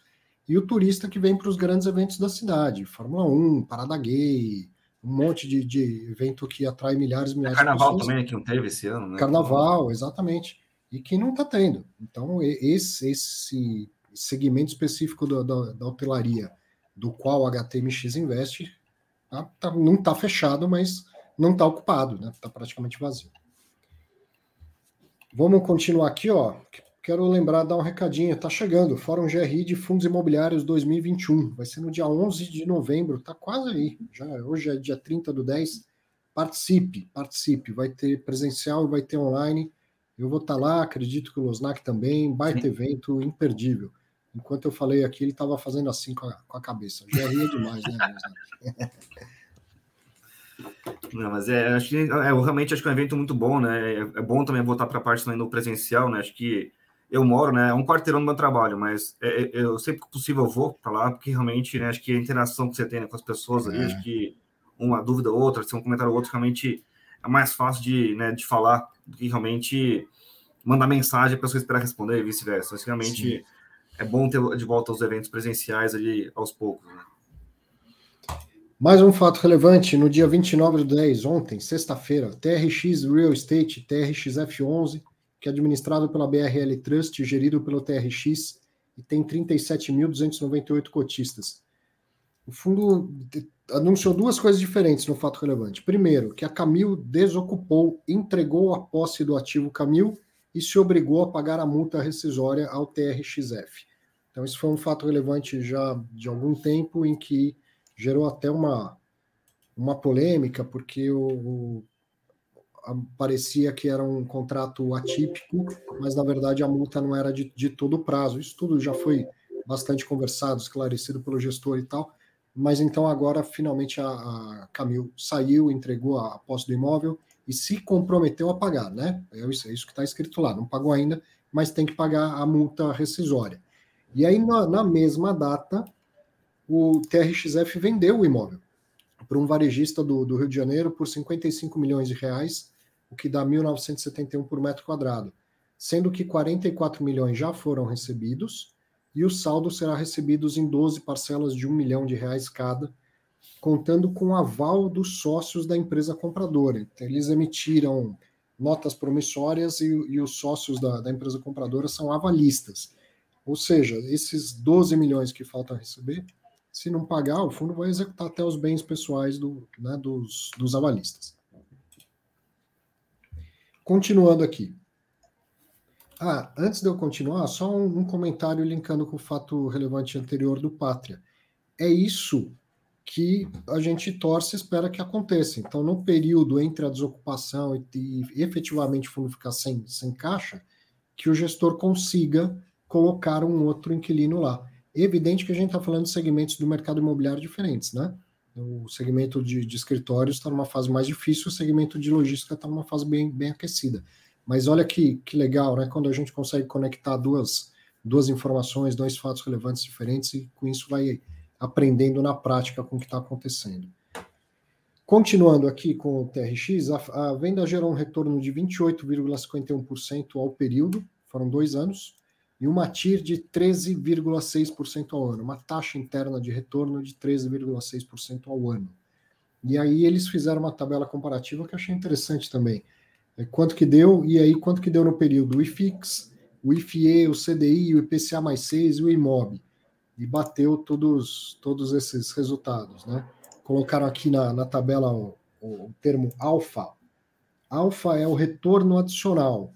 Então, se a venda deu 13,6% ao ano e o IFIX deu 0,20% ao ano no período, 13,4% que, é que é o retorno adicional ao, ao benchmark, nesse caso o IFIX, é chamado de alfa. Mesma coisa com, com todos eles, né? Agora, 13,6% ao ano em dois anos eu acho que ficou abaixo da inflação, ou muito, muito igual à inflação, né? Depois tem um, uma linha do tempo também, bem legal isso, ó, quando que o imóvel foi adquirido, em 17 de 10 de 2019, depois quando veio a notificação da Camil dizendo que ia sair, e agora efetivamente a, a saída, e no mesmo dia o fundo vai lá e, e anuncia que o imóvel foi, foi vendido. Em nenhum momento o fundo ficou sem fluxo financeiro desse imóvel mesmo com o anúncio da desocupação. Então, com a venda, aumenta a projeção de distribuição de rendimentos e diminui a alavancagem do fundo. Né? O TRXF é um dos fundos com maior índice de alavancagem, diminuiu. E aí eles fizeram uma apresentação bem, bem completa no, nos slides que eu fui só copiando e colando aqui as imagens. Antes da venda, a estimativa de rendimento era entre 67 e 73 centavos por cota, agora passa a ser entre 72 e 77. Então aumentou a expectativa de distribuição de rendimento. E outros dois pontos que eu achei legal da gente destacar: o saldo devedor líquido da, da dívida das securitizações, o fundo então tinha 544 milhões 967 mil a pagar, passa a ter 492 milhões 167. Por quê? Porque pegou o dinheiro da venda do imóvel e já amortizou uma parte da, da dívida, certo? Ou não, não, não, não é que amortizou. O saldo devedor é, é o quanto. É o líquido, deve, é líquido. É, menos o investimento em ativos de liquidez. O dinheiro está no fundo, mas, mas poderia ser utilizado a qualquer momento. E a, a linha de baixo é o índice de liquidez corrente, que era 1,74 e passa a ser 4,65. Liquidez corrente é quais as dívidas, ele não está falando do total da dívida, mas qual a parte desta dívida que vence no curto prazo e por convenção se fala a curto prazo menos do que 12 meses. Então, antes ele tinha dinheiro em caixa o suficiente para pagar 1,7 vezes o que ele tinha para pagar em até 12 meses. Agora ele tem quatro vezes mais, 4,6 vezes mais do que ele tem a pagar nos próximos 12 meses. Foi uma, uma operação bem, bem interessante. Uma pena que o fundo continua em, durante a, emissão de cotas e aí os gestores estão em período de, de silêncio. Mas foi, foi bacana de ver isso, né? Eu gostei da, da operação, Losnak. Não sei o que você... Não, assim, ele, então, ele comprou por 51 milhões, né? Vendeu por 55, né? Então, assim, acho que é, acho que o lado bom realmente é que encerrou a novela, né? Realmente, assim, como, como, como comentou no, no cronograma ali do tempo, né? Acho que a começou em fevereiro, então resolveu agora em outubro, né? Oito meses, nove meses depois ali, então acho que foi bom, assim, resolver a novela, tá? Não perdeu dinheiro, então comprou por 51, vendeu por 55. É, com os dividendos recebidos, né, o aluguel recebido, deu essa tiro de 13, né? Então acho que, sim, ganhou dinheiro, tá? Não foi uma coisa ruim para o fundo, tá? Mas realmente, sim, acho que a gente, a gente aprende, né, Arthur, que assim, né, nem todo ativo, né, é fácil de ser adquirido e mantido, né? A gente uhum. realmente tem, teve esse problema do, da Camil ali, que falou que realmente a galera achava que era BTS, que era contrato de, de atípico, não era. Tem, tem um problema da, da DAO, né, com a IEC ainda, que não foi resolvido ainda, né? Então, assim, assim, acho que não é você comprar qualquer coisa e pronto, né? Tem realmente um, uns probleminhas ali, né, da, do, da vida real, né? Vamos dizer assim. Então, acho que. Mas acho que a proposta ali da DRX, né, de reduzir a alavancagem, a proposta da DRX de reduzir a exposição, né, ao açaí barra pão de açúcar, né, assim, é, não afeta com isso, né, obviamente é muito pequeno o da Camil ali, mas obviamente tem que ver realmente essa direção deles de é, reduzirem, né, vamos dizer assim, essa exposição do fundo, tá? Então acho que esses dois caras aí relevantes. Então, mas na minha visão acho que foi neutro, assim, acho que para mim o bom foi realmente isso, né, acabou a briga. E, e o lado bom, né, que a TRX não saiu perdendo, a gente viu realmente o, o Santander Agência, né, no RBVA, perdendo bastante com aquela briga que teve com é, o Santander. Então, acho que uhum. é, a gente vê né, que brigas judiciais, né, brigas realmente né, com o inquilino nunca são boas, tá? E acho que essa foi uma, uma boa, uma boa solução, né? Essa foi, minha, essa foi a minha percepção, né? Sim. E, e, também o fundo ele vai mudando de perfil à medida que ele foi crescendo. Cresceu muito acelerado, com uma alavancagem grande, ok, mas cresceu e com imóveis mais novos, melhor localizados e tal. Então é normal também que a gente veja o, o gestor se interessar em vender é, os, os, ativos mais antigos, aqueles primeiros ativos que estavam no mercado.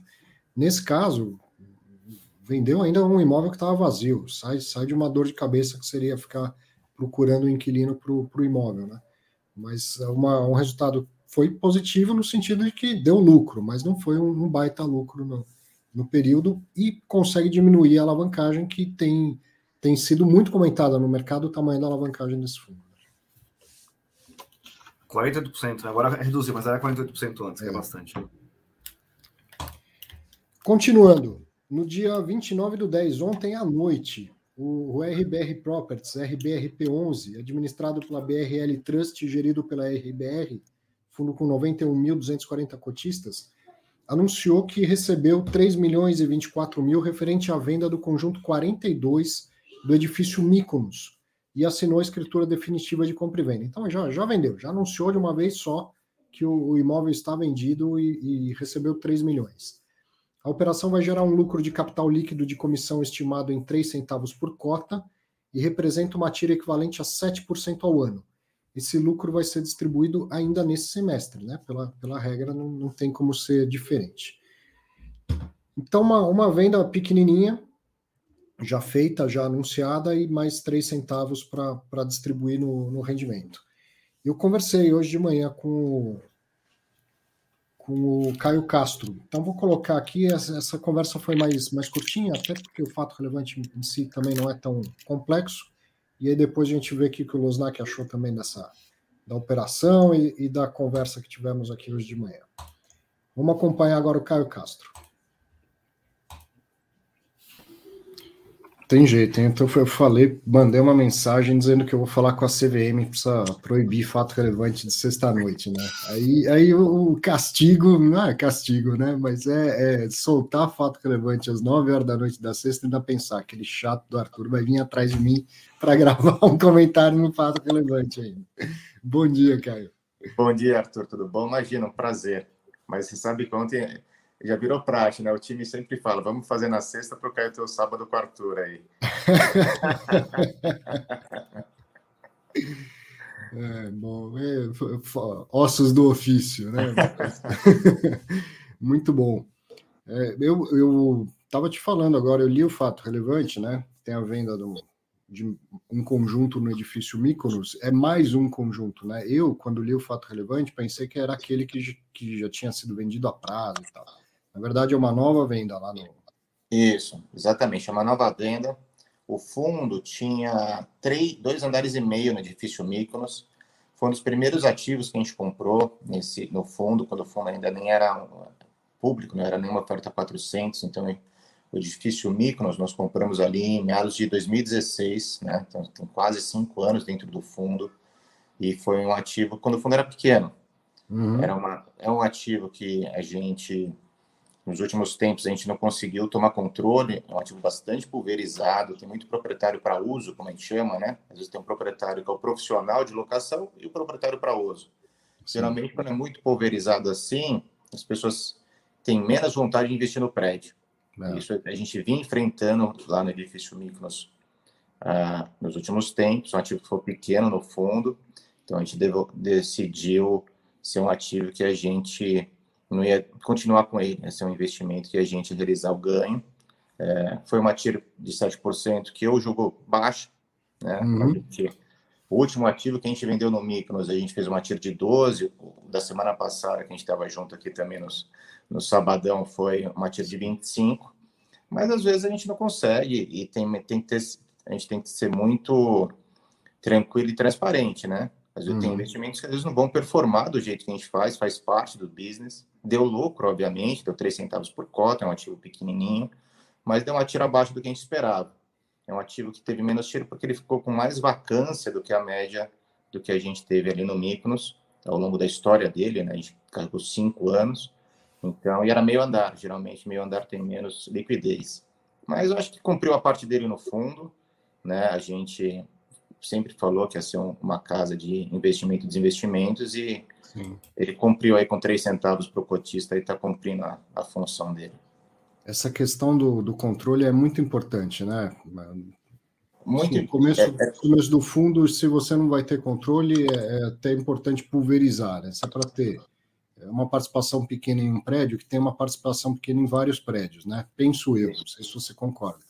Mas é, a partir gente... do momento que tem porte, tem que ter controle do, do imóvel, né? É, acho que é essencial. Obviamente, tem outro, alguns prédios que você não, não tem controle, mas você conhece os outros proprietários. Sim. E o que, é conhecer? É saber se eles são profissionais ou não, uhum. né? Então, quando você, por exemplo, você tem fundos onde você, lá no Mário Garneiro, a gente tem 20% quase da Torre Sul, a gente está passando e vai subir, mas a gente sabe que são players profissionais. Uhum. Putz, então a gente tá, o retrofit está andando, a gente quer já já está provando, por exemplo, outras melhorias no prédio. As pessoas entendem que investir, a gente brinca que o imóvel é um ser vivo. Você tem é. que continuamente estar tá tratando dele. Quando você não tem essa possibilidade, e no Micros, por exemplo, a gente não conseguiu aprovar uma renovação de, de hall no prédio, a gente falou assim, olha, realmente não dá. Você vai perder valor no tempo, vamos zerar a posição Sim. e partir para a próxima. Todo mundo sabe disso que você está falando, né, Caio? Que precisa ter um fundo de reposição do ativo, você precisa considerar isso já na sua receita mensal e tal, mas na prática, quando não é profissional, não, não faz, né? Não é, e é gozado, Arthur, que a gente, no, no Mykonos, é, isso é uma coisa de mercado, mas é interessante. As duas últimas vendas foram para proprietários finais, né? Hum. Então, é, é não que a gente não seja proprietário final, mas é gozado Sim. que geralmente esse, esse, esse tipo de investidor ele é o que menos cuida do ativo. E deveria ser o contrário. É, né? é. Tá dentro do patrimônio da, da, empresa. Foram duas empresas que compraram isso. A gente falou, acho que esses proprietários compraram vão ter essa cabeça. Mas geralmente no tempo, como não é o core business da pessoa, ele acha que é marginal cuidar desse ativo.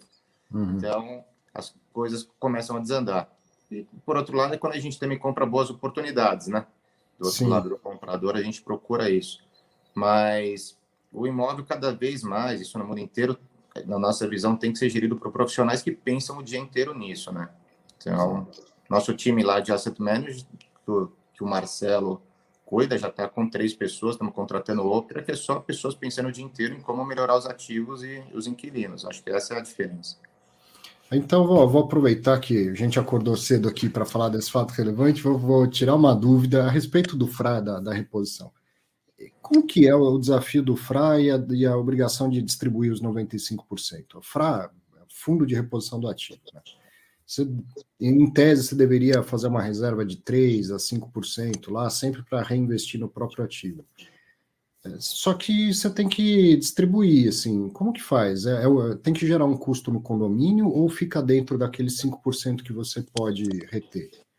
Olha, geralmente a gente gosta de fazer um fundo de reserva dentro do condomínio também, uhum. tá? Porque, obviamente, quando a gente faz essa distribuição, tem dos aluguéis, mas tem das vendas. Muitas vezes uma venda a gente distribui inteiro, o que, que é? A gente tenta Sim. separar.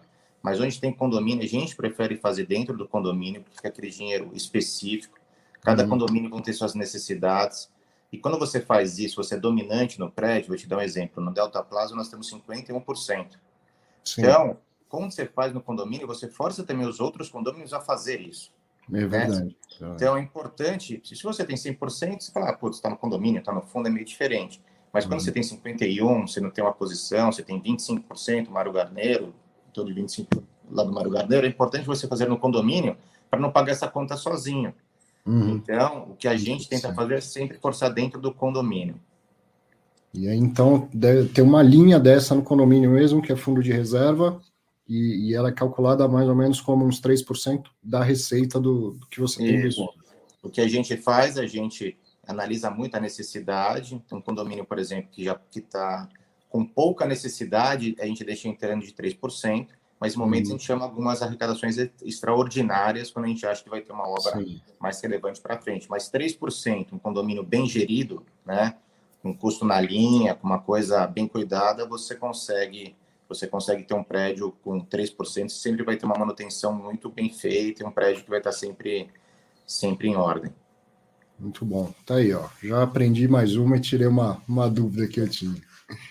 Valeu, Caio. Obrigado. Espero que tenha mais, mais fatos relevantes em breve. E estou gostando de. A gente com isso acompanha, né? Estou é brincando, pô, o Arthur vai, vai encher o saco lá, mas com isso a gente tem acompanhado assim, a evolução do, dos fundos e, e a transformação do, do RBR Properties, né? E, e comprando ativos maiores e vendendo os primeiros e menores ativos e tal. Isso é uma aula continuada. Como eu falo, é. a gente quer, quer aprender, né? É uma aula continuada. E é um prazer, a gente estava falando, no né, fato relevante, às vezes ele tem que ser frio por causa do regulador, né? É. Então, a gente aqui, quando tendo essa oportunidade de bater esse papo com você, é uma forma da, da gente explicar o, o modus operandi, como a gente pensa, tirar um pouco da frieza do fato relevante Sim. e conseguir dar até mais transparência para o cotista. Então, acho que é super bacana. Estou sempre à disposição, Arthur. Valeu, obrigadão. Bom final de semana. Você também. Valeu, gente. Tchau, tchau. Tchau, tchau. Até a próxima. Sempre tenho que aprender numa conversa. Né? O fato relevante pode ser simplesinho, mas aí a gente vai lá, conversa com o gestor e vem muito mais informação e muito mais aprendizado. Quer comentar alguma coisa, Losnak? Operação curtinha, mas a, a, conversa trouxe mais detalhes, né? Não, acho que o que você falou realmente no final foi, acho que o, o grande resumo, né? Realmente, assim, acho que é, o cara, né, quando cresce, tem que realmente sair desses ativos pequenos, né? Acho que é, a gente vê isso mais, mandando assim, entre aspas, de maneira mais famosa, né, nos ativos físicos, né? Mas a gente tem que lembrar também que essa movimentação tem acontecido nos ativos de CRI, por exemplo. Né? Então, o uhum. acompanhamento é importante, né? Então, realmente, você cuidar de um cara né, de, de um milhão de reais, né? Vai, vai ao mesmo trabalho do cara também de um CRI de 100 milhões de reais. Então, acho que uhum. é, o Caio está fazendo essa reciclagem, né? Já veio também o, o da Anima lá para o RBED, né? Para realmente dar uma reduzida na exposição na Cogra ali. Então, acho que ele está fazendo essa movimentação, né? Obviamente, não vai ser, né? Acho que é, a, a, qualquer preço, mas também, né, como ele estava falando ali, né, que deu muito trabalho ali né, para segurar o ativo, né, que está uma vacância mais do que ele gostaria, ele acabou realmente fazendo uma venda que ele não que não julgava, vou dizer, com uma tira tão boa, né? Mas é, a gente falou é... agora há pouco aí, não ter controle do, de um imóvel é muito, muito difícil. Né? Então, é, então acho que assim, realmente, mas a, a tese ali acho, do RBRP ainda está, né, girando em do é da locação, tá? Depósito RMG, né? Realmente do River One. Então acho que realmente esse cara não mexe muito, né? A gente tá vendo muita gente dando guidance, né, até o final do ano, né? O RBRP é um exemplo aqui dando guidance de dividendo até o final do ano. E agora o desafio vai ser virada do ano, né? Que a gente vai ver realmente dos fundos imobiliários aí para 2022, né? Porque muita gente está dando guidance, está normalizando distribuição é, de uma maneira bonitinha para 21 ali. Falta dois, três meses para distribuir, né? então agora realmente a gente vê, né? Acho que o desafio vai ser realmente 22 ali, quando é, a gente vai realmente, entre aspas, a distribuição real. Tem muita gente que vendeu ativo, comprou ativo, então acho que a gente vê realmente a dinâmica de verdade, né, assim, do, dos fundos, né. Se possível, né, se a regra permitisse, ia ter muito gestor que ia preferir segurar e não distribuir tudo até dezembro para poder Sim. ter uma reserva e distribuir mais para frente. Mas essa é a dinâmica do mercado. Bom, foram esses os fatos relevantes da semana. vou falar aqui de destaques e abrir para uma sessãozinha de, de perguntas e respostas. Destaque da semana, ontem teve aula no Fiz Exame, né? Professora doutora Carolina Gregório, professor doutor João da Rocha Lima Júnior, sempre assim discussões muito interessantes, daquelas que tem gente que, que discorda, não é legal, é discutir é isso, né? Mas assim, bem fundamentadas, bem, bem amparadas e que batem, né? não, não, não fazem a gente refletir muito sobre o que a gente estava acreditando até então, ou para o que a gente estava olhando ou ouvindo por aí.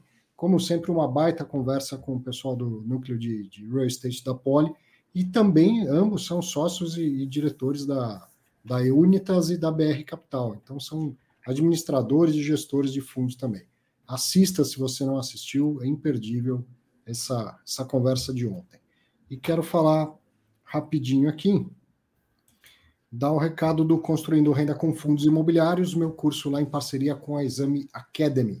Tem um monte de gente que já fez aí, estão resolvendo a questão da, da plataforma. Em cada vez menos problemas, a plataforma melhor, mais nova, e o conteúdo, eu garanto, é o mesmo, vai ser renovado ainda, daqui a pouco a gente grava mais aulas, e o conteúdo é de extrema qualidade.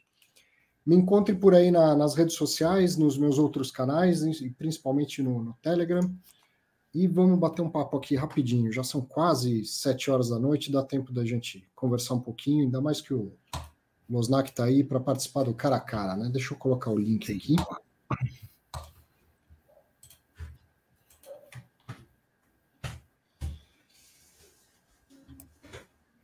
Tá aí, ó, o link já tá para você no, no chat. Se é a primeira vez que você assiste o cara, o, Fatos Relevantes, esse link que apareceu no seu chat, se você clicar aí, você vai aparecer. Vai ficar eu, você e o Losnak na tela.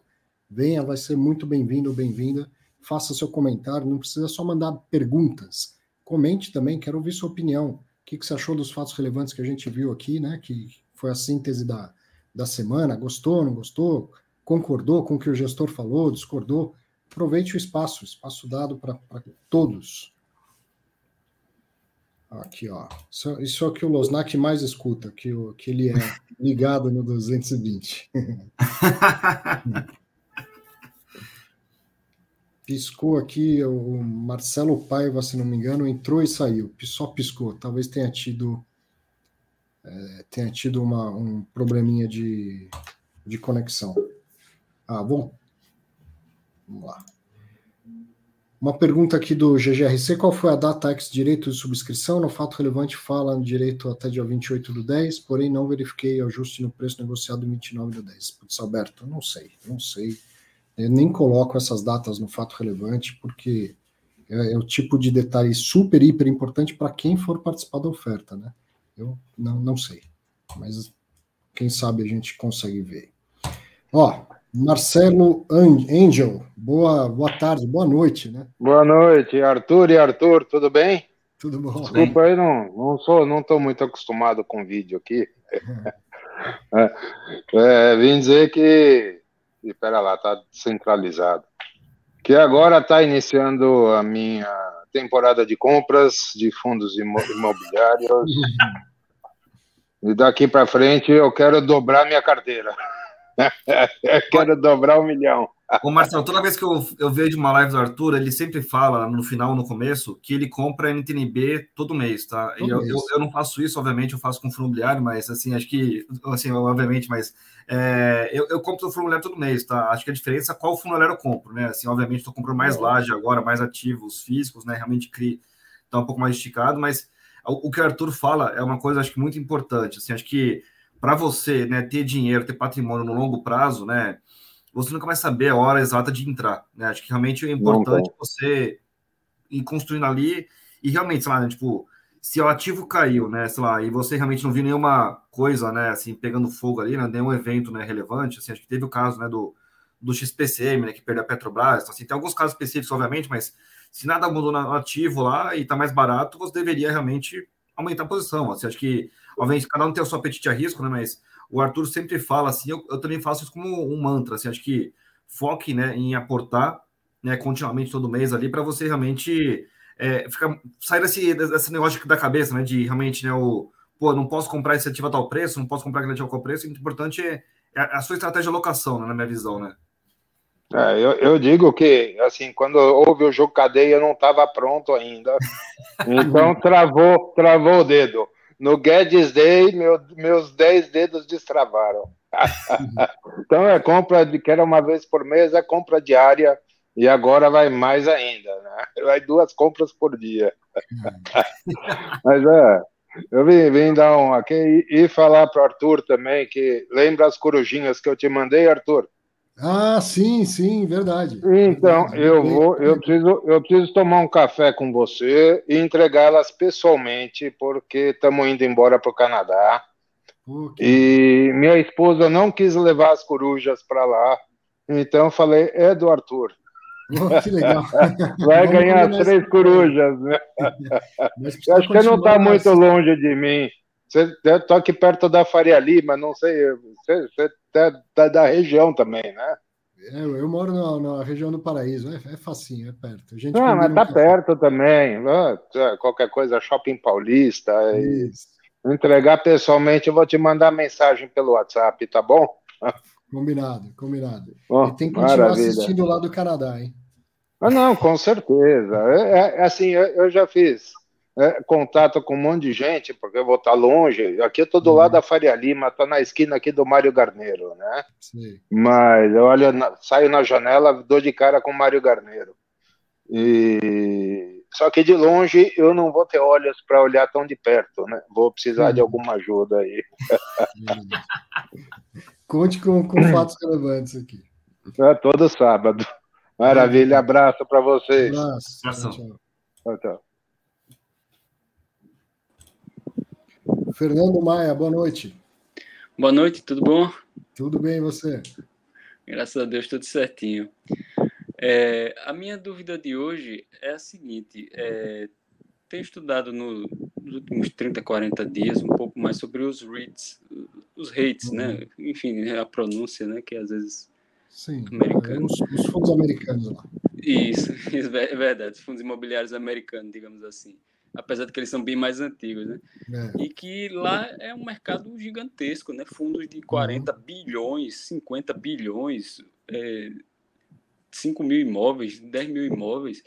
E eu vejo que a nossa indústria aqui no Brasil ainda é muito pequena. Para um fundo atingir um bilhão, às vezes demora um, um tempão, né? O, o, HGLG é um dos maiores aqui no Brasil, 3 bilhões e pouco de patrimônio. Uhum.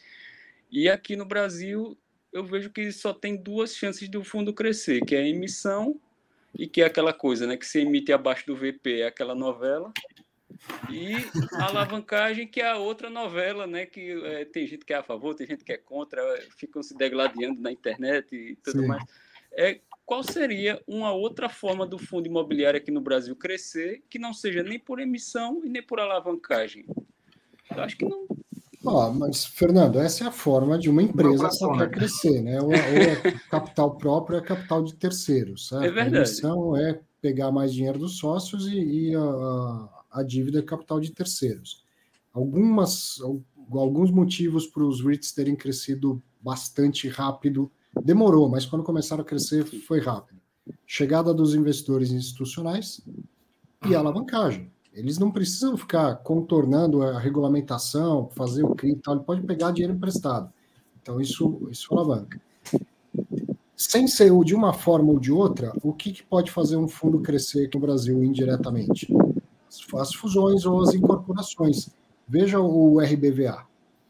Ele é uma, uma incorporação de outros, outros dois fundos.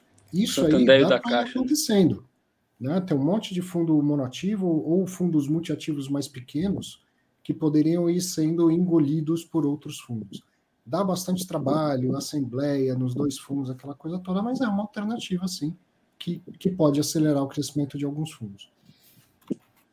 É, no, no, caso, é, eu, eu, vi uma observação que o senhor mesmo falou alguns, algum tempo atrás sobre os fundos de pensão. Seria esse o, o investidor institucional que, que, daria essa atração para os fundos imobiliários aqui no Brasil? Então, está faltando né, a participação maior do, dos institucionais, embora ele venha crescendo, mas a B3 mostra lá institucional, a gente não sabe exatamente quem é quem. Boa parte dos institucionais no Brasil são os próprios FOFs. Né? Mas quando os fundos Sim. de pensão chegam no mercado, eles trazem um crescimento bastante grande, né? um volume muito grande de investimentos. Isso é uma virada importante. Outra coisa que pode acontecer também é à medida que, que vai crescendo, chegar institucional estrangeiro. Dá um fundo de pensão estrangeiro, ele coloca um, um, negocinho assim do patrimônio dele, mas é um negocinho desse tamanho para né, em dólar, né? do nosso mercado. Mas isso, isso vai acontecendo com evolução. O fundo tem que ter tamanho, o fundo tem que ter liquidez, tem que ter governança, né? vai, vai evoluindo degrau a degrau.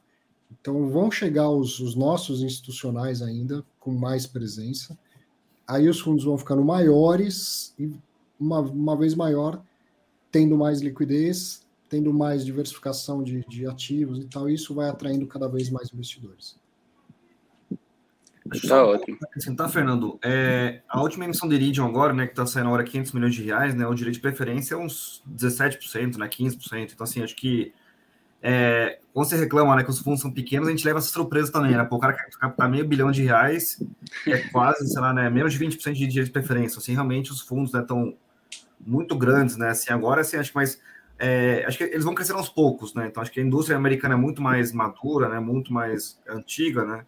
E realmente acho que tudo dando certo, a gente já chegando nesse patamar deles. Que a gente brinca assim, né? Pô, toda vez que você fala do, do ativo aqui, né? Aqui nos fundos imobiliários, aqui no Brasil, você avalia, né? Sei lá, ativo por ativo, né? Obviamente, é, Então, assim, realmente tem que falar, tipo, ó, eu vou para o Boston Properties, que é uma dinâmica específica, eu vou realmente para um cara que só investe na costa oeste, vou um cara que só investe é, em Manhattan, então, assim, então acho que tem essas dinâmicas mais, vamos dizer assim, mais o globo, né, mais o, o ponto, né, até que teve uma vez, acho que foi ano passado que o Arthur falou, assim, depois, o, o KNR é tão grande que às vezes uma aquisição que ele faz ou outra, de locação lá, não muda nada, né, porque o cara, o cara realmente atingiu um patamar ali de, assim, de, de, assim, de patrimônio, né, que realmente é, é, é, acho que assim, é desprezível, né, vamos dizer assim, entre aspas. Nunca tem fato relevante do KNRI, porque vai ter fato relevante de alguma coisa que impacte em 10% da receita, é. coisa assim, e ele já é tão grande e diversificado que não, não... Todo mês você olha o relatório gerencial, saiu inquilino, entrou inquilino, teve um, um probleminha no imóvel aqui ou ali, mas a, o patrimônio já é tão grande que isso é quase irrelevante no dia a dia do, do fundo. Passa batida, é verdade. É. Sim. Legal. Beleza. Obrigado, pessoal. Valeu. Boa noite, fique com Deus. Boa noite, um abraço. Olha aqui, ó, pergunta do, do Vanderlei. Muito legal você ter perguntado isso, Vanderlei. Ó, ele, ele falou que no HGRE, vi no início da live, que eles adicionaram os custos de melhoria ao custo do imóvel.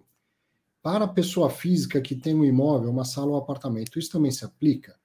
Veja bem, do ponto de vista da Receita Federal, da sua declaração de imposto de renda, até possível você ir adicionando benfeitorias, mas eu não sei de cabeça todas as regras. Eu vou falar do seu controle gerencial. Sim, sim, claro que se aplica. É muito comum o investidor de imóvel parece, me lembra quando, quando tinha festa de fim de ano de operador de pregão, que era lá no pregão da Bolsa, era incrível, todo mundo só tinha história para contar que ganhou dinheiro. Ninguém nunca perdeu dinheiro. Impressionante na, na festa do, do, fim de ano dos operadores de bolsa. Você fala com alguém que tem um imóvel lá, residencial, por exemplo, que ele comprou para investir, ele fala: não, esse imóvel me dá 1%. Por exemplo, eu paguei 100 e, e recebo um de aluguel, ele me dá 1%. Ele não conta o que ele gastou no cartório, o que ele gastou em todas as reformas, em todos os períodos em que ficou vazio, que ele teve que pagar é, condomínio, IPTU, às vezes uma conta atrasada. Os custos, ele não. O único custo que ele registra é paguei 100. E a partir daí tudo que entra é rentabilidade. Não, né, a, a, operação, e quando o, o, um fato relevante sai dizendo a taxa interna de retorno foi de tal, como que você calcula a taxa interna de retorno? Tudo que saiu do seu bolso e nos períodos em que foi saindo, contra tudo que entrou no seu bolso e nos períodos que, que foram entrando. Né? Então, sim, faça uma planilhinha, vai anotando tudo, quanto que você pagou, quanto que você gastou de cartório, depois quanto que você gastou com as manutenções e tudo mais, e, vá acrescentando ao custo do, da sua compra. Não não estou dizendo que você deveria é, colocar isso no, no, seu, na sua declaração de imposto de renda, tá? mas no seu controle gerencial, sim. Lá. Nossa senhora, hoje temos bastante para falar. Além do Xará Arthur Akira, já tem, já tem o, o, grande Leandro há muito tempo que não apareceu. Daqui a pouco veio o Leandro falar de shopping aqui e ele vai falar que nós estamos errados, na que a inflação é, não é porra nenhuma, e que os shoppings estão faturando é muito mais do que em 2019. Daqui a pouco, pode escrever aí. Grande xará, pô, tem que dar um print dessa tela, né? Arthur que não acaba mais, olha aí. Exatamente, essa foi para bugar hoje aqui, né? É. De quem, quem se refere aqui. eu sempre brincava com o pessoal, né? Os, os, amigos assim que eu converso sobre fundo imobiliário, falei, cara, sempre aparece, aparece nas lives do professor Arthur, Xará, o dia que apareceu o Losnak, eu vou entrar também para ver se, se buga tudo lá, né? Hoje foi o dia, né? Então vamos lá. Gente, boa noite. Prazer boa noite. conversar com o Losnak aí pela primeira vez aí. É... Professor, eu tenho uma, uma, umas dúvidas sobre regulação, tá? Uhum. A primeira não é exatamente sobre FI, mas é, é, é, sobre investimentos em geral, e se aí, nem sei se vai ser a competência da CVM, mas a história é a seguinte, tem é, essas empresas, grandes redes de hotéis, né, quando eles vão construir um hotel novo, eles costumam pegar, é, ligar para quem se hospeda mais na rede, né, e oferecer um apartamento lá por que é uma ótima oportunidade, isso aquilo, Sim. você tem receita garantida, blá blá blá, aquela coisa toda. E aí vem esse negócio da receita garantida que eles falam, né? Eu lembro que eu tive uma, hum. uma oferta é, desse tipo em 2019, eu acho. E no final eu falei, não, não quero saber disso, né? Eu nem conhecia FI, né, em 2019, né? Acho que foi no começo de 2019. E aí eu falei, não, não quero, isso aí não vale a pena, porque tipo 350, 400 mil reais tinha que desembolsar. Falei, putz, é, é muita coisa, né, para né, pra, de uma vez só, né? Ainda bem que depois eu, eu, eu descobri os FIIs, né? É, e aí é o seguinte, nessa questão do, do, das ofertas, às vezes eu recebo e-mail também de algumas, é, deve ser corretor, né, vendendo, não sei como é que é. Nesse caso, a CVM não tem, é, como não é um valor mobiliário, né, ela fiscaliza os valores mobiliários, não, é, não é competência dela, se for o caso, autuar, né. Existe algum órgão que poderia autuar, ou a CVM, por interpretação, é, por uma interpretação é competência é. da CVM e é valor imobiliário, Akira. Você, você é advogado também, né? Você é jurista também. Não, na verdade, é, eu só trabalho. Minha formação é contabilidade, professor. Certo, mas deve estar é. bem habituado com os termos jurídicos, sim. né? Sim, sim. Antigamente, a, a definição de valor imobiliário está numa lei super antiga, lá de 76, se não me engano, tinha lá um rol taxativo do que era valor imobiliário. Então, é ação, direito de subscrição de ação, debenture, cota de fundo de investimento e tal se tivesse lá era fundo imobiliário, era valor imobiliário. Se não tivesse, não era valor, valor imobiliário. Então, um apartamento não era valor imobiliário, boi, avestruz, aquelas coisas todas que a gente viu, a CVM não podia fazer nada. Veio uma reforma, se não me engano, em 2001, que incluiu um segundo parágrafo, e diz o seguinte: qualquer oferta que seja pública, que alcance a, né, a economia da, das pessoas, que gere possibilidade de participação nos resultados e cujo desempenho não dependa do investidor e sim de terceiros, configura uma oferta de valor imobiliário. Uhum. Tá? Então, se eu, se eu chego para você e falo, ó, compra um imóvel aqui nesse prédio que eu estou lançando, que depois você mesmo vai procurar um inquilino e tal, e você vai ganhar muito dinheiro, você vê não tem nada a ver com isso. Agora, se eu falo, compra um flat que eu vou colocar um cara aqui para administrar o flat, ele vai decidir preço, quem pode alugar, quando pode alugar, e uma parte do lucro ele te devolve. Pode ser flat, pode ser boi, avestruz, o que for. Uh, as carpas, uh, como é que era? Não era carpa, o que, que a gente usou no vídeo da CBM? Foi tão legal lá. Capivaras Capivara. dinamarquesas. Ah, é verdade, capivaras. Tá? Se tivesse essas quatro coisas, a oferta é coletiva, a, gestão é de terceiros, gera participação nos resultados.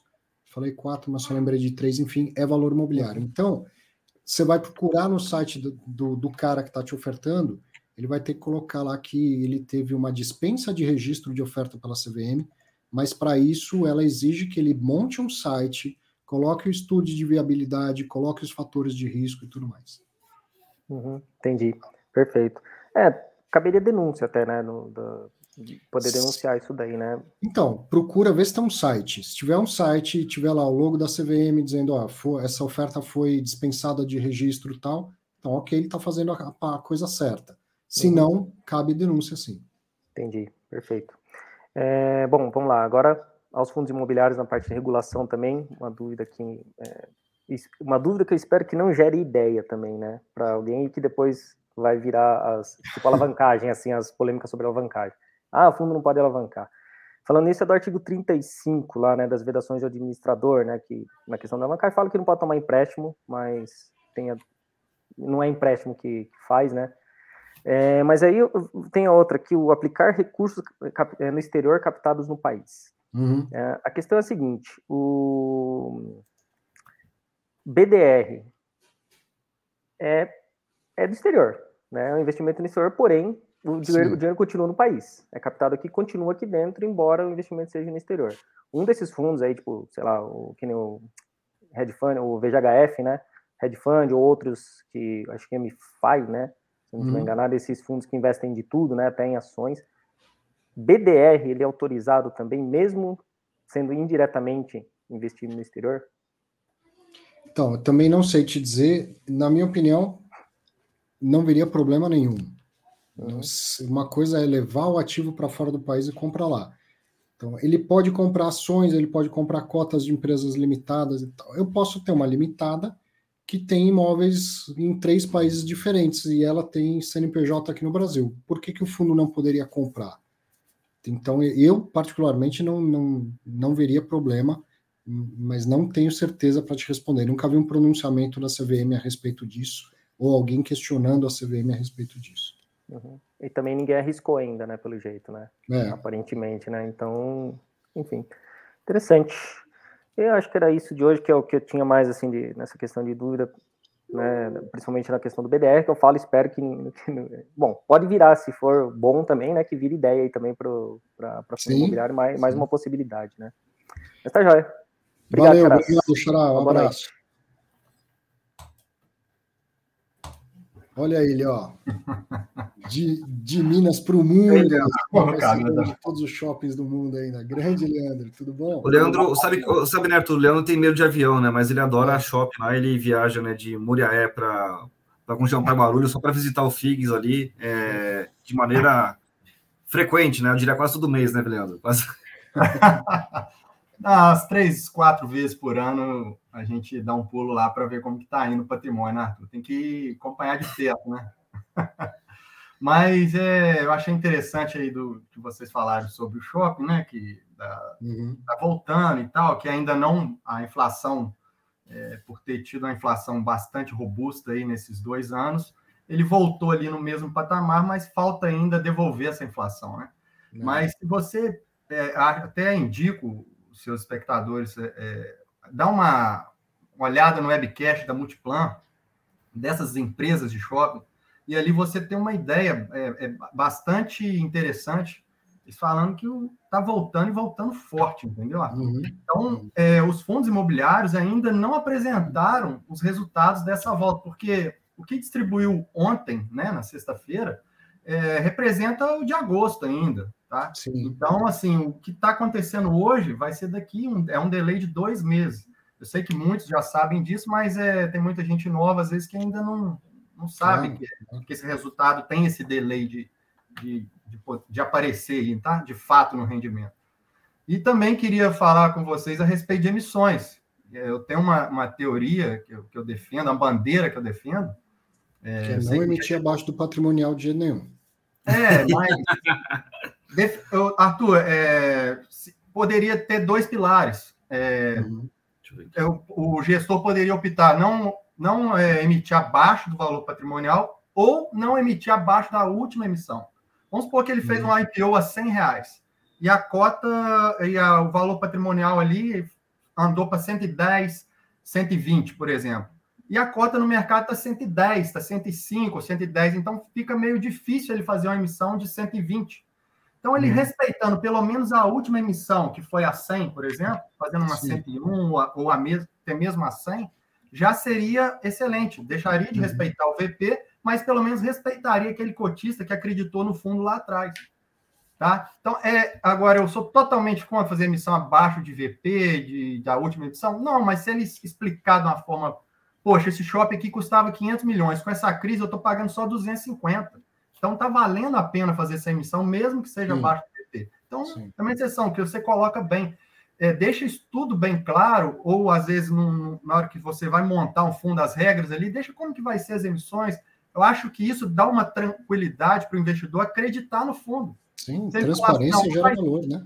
É, não vai ter emissão abaixo de VP ou vai tantos por cento. Deixar bem claro e você fica mais confiante em investir no fundo. Você entende a cabeça do gestor, as uhum. regras dessa emissão. Então, te dá uma certeza a mais para poder investir. Agora, você investe acreditando de um jeito, que não vai emitir abaixo do VP, por exemplo, e chega lá e emite abaixo do VP, emite abaixo do VP, isso gera um estresse no, nos cotistas. Essas é as duas ponderações que eu queria fazer. Então, a, a, exceção que eu sempre falo, se ele emitir abaixo, mas alocar melhor, então justifica, é uma exceção e é, e é raro de acontecer. Vamos, vamos né, falar a real. Na, na teoria, PowerPoint tudo funciona. Na real, é difícil captar caro e alocar tão bem que, que gere resultado para isso. Uma outra possibilidade é aquela em que ele não tem como escolher. Então, o fundo está alavancado, seja porque ele comprou um imóvel a prazo, Sim. ou porque ele tem uma, uma dívida para pagar. E aí, como eu sempre falo, alguma coisa vai passar por uma venda forçada. Ou Sim. um imóvel do fundo, ou novas cotas do fundo. Sim. Uma justificativa também que fica muito simples, Arthur, o, o, simplesmente o gestor falar assim, não, vê a renda, se ela vai subir é, depois que eu fizer a emissão. Isso eu acho uma justificativa muito simpis, porque você é, pode comprar um, um, imóvel muito arriscado, que gera uma Isso. receita muito alta, e traz um risco elevado para dentro do, do, fundo. Então, tem, tem outras variáveis aí. Né? Não, é não eu acho que assim, né, o, o Leandro, a renda crescer per se, né, como a gente está vivendo um período, né, inflação, o Brasil é um país inflacionário, a gente não está na Europa, né, que a inflação é 2%, né, zero nos últimos anos, então assim, acho que você crescer per se, né, contra 2010, vamos dizer assim, é obrigação, né, assim, porque realmente passou a inflação, né, de 2010 para cá, realmente a inflação, a gente pega aqueles jornais ali, né, de vez em quando alguém posta, né, Coca-Cola era um real, dois reais, ela dois litros, agora é, um, é sei lá, três reais a latinha. Então, realmente, Sim. a inflação, né, é, é, te obriga, né, a crescer rendimento. Assim, acho que é uma maneira, entre aspas, óbvia, no curto prazo, né, mas como você falou também, tem essa questão do risco associado, tá? Concordo com você, acho que nesse ponto. Sim.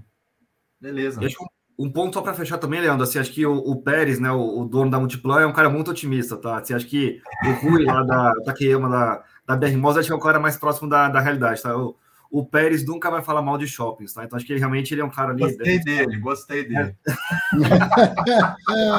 deu match aí. Deu match. É, ele é um cara realmente, assim, acho que, como chama? Ele vende, assim, tipo, é, é um cara muito, como chama? Difícil, né? Vamos dizer assim. Ele tem opiniões muito. Uhum é, como chama, convictas, né? Mas assim, eu, eu acompanho os calls dele acho que desde 2016, tá? Então, assim, acho que realmente é, é bastante coisa ali, né? Realmente o cara é muito bom, tá? Assim, uhum. mas realmente tem assim o, o, seu, né, o seu viés ali. Mas acho que assim, a gente pegar realmente os dados da BR Malls, né? A JHSF vai ser bom também, acho que é bom ver o call da JHSF também. É, vai ter o call também, acho que da Iguatemi, que tá um pouco mais. A Iguatemi brigou com a galera, né, no, na, durante a pandemia, não deu desconto para ninguém, então assim, sofreu um pouco ali mas a BR Malls, a BR Malls e a Multiplan ali foram bem parceiras do, do, do, do lojista, né? Acho que realmente deram bastante desconto, né, para manter uma vacância, né, ok. Então, acho que é bom a gente ver, né, realmente a cabeça de cada um.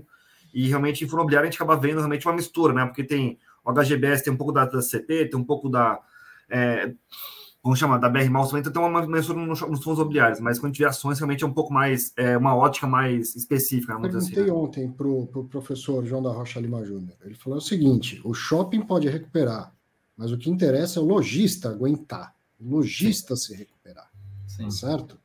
Então, ainda não, na, na visão dele, ainda não terminou o período de concessões aos lojistas. Sim.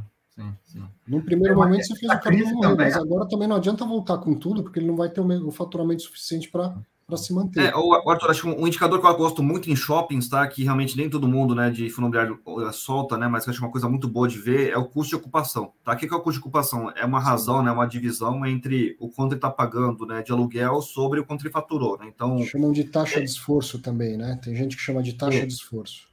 E eu brinco assim, né, que, assim, entre aspas, esse custo de ocupação tem um teto, né? Porque se você pega o cara da, do, do Rappi, do iFood, esses caras aí de, de aplicativos, né? O cara cobra, sei lá, do, até o, como chama e-commerce, né? Tipo, cobra, sei lá, 12%, no máximo 15%. Então, assim, é, o cara tem um custo de ocupação, né, de 15%, né? Realmente está muito longe e o cara realmente prefere, sei lá, vender na, na Mercado Livre, na Magazine Luiza, que seja um e-commerce uhum. ali. Então, para ele estar tá no shopping né, ali, realmente, né? É, ele contratar pessoal, etc, para atender as pessoas, etc, né? Em vez de rodar tráfego na internet, é, ele realmente assim, tem que fazer essa conta. Assim, eu gasto, sei lá, 12, 15% para botar meu produto na Amazon da vida, na Mercado Livre da vida, eu realmente eu pago lá, uns 10, 12% para botar no shopping né, da Multiplan, da Iguatemi, do, do XPML, do, do HGBS, que seja. Então, tem essa discussão, tá? acho que é uma discussão bastante importante. E o que a gente viu realmente na pandemia, né, como você falou, assim, acho que é, a gente não viu esse custo de ocupação subindo muito, né, tirando realmente o primeiro trimestre que foi do, do segundo trimestre do ano passado, né, mas não, não subiu muito porque realmente a galera, como falou, soube lidar com os descontos ali, fala, olha, realmente o cara tá apertado, não consegue é, me pagar tanto de aluguel. Então a gente vai segurar um pouquinho lá e tentar realmente ver agora, em 2021, né, 2022 que seja, é, essa dinâmica ali de eu passar preço, não passar somente preço. Então acho que, é, assim, acho que acho que o grande desafio na minha visão de shoppings, né, acho que o Leandro, se ele visita bastante shoppings, pode até, acho que concordar ou discordar de mim, acho que, mas sim, o grande desafio é que muito cara que era franqueado, muito lojista que a gente chama de satéticos pequenininhos ali, morreram, tá? Então realmente era o cara que pagava a conta do, do shopping. E os Isso. caras grandes, né, que é cresceram. É bom, quem, quem, gera o lucro do shopping é o satélite, não é o Isso. âncora. Né? Então, o âncora cresceu de, de relevância. Aguentar. Então, é. como o âncora cresceu, tem esse desafio realmente de falar assim, pô, e aí, né? Tipo, o âncora vai pedir desconto, eu vou ter que dar desconto pro âncora porque ele realmente traz o fluxo na renda uhum. da vida, etc e tal ali. E realmente o, o, o, shopping, né, entre aspas, per se, ele não vai conseguir faturar a mesma coisa que ele faturava antes, porque o mix mudou. Então, assim, acho que essa é uma discussão que a gente tem que ter realmente é, para frente. Assim, acho que não é só realmente ver se lá faturamento contra faturamento, mas falar assim, pô, realmente, se o cara tem mais âncoras agora, ele não vai faturar o quanto ele faturava antes, né? Por uma questão uhum. de, assim, de, de, de, mix, né? Então acho que só a gente trabalhar isso falar, pô, realmente, né? Acho que o, o shopping, né, vai, mudou um pouco a cara, né? Acho que a receita de estacionamento era 20, 25%, né? Agora está uns 15, né? 17%, assim, cai um pouco também a receita de estacionamento, tá?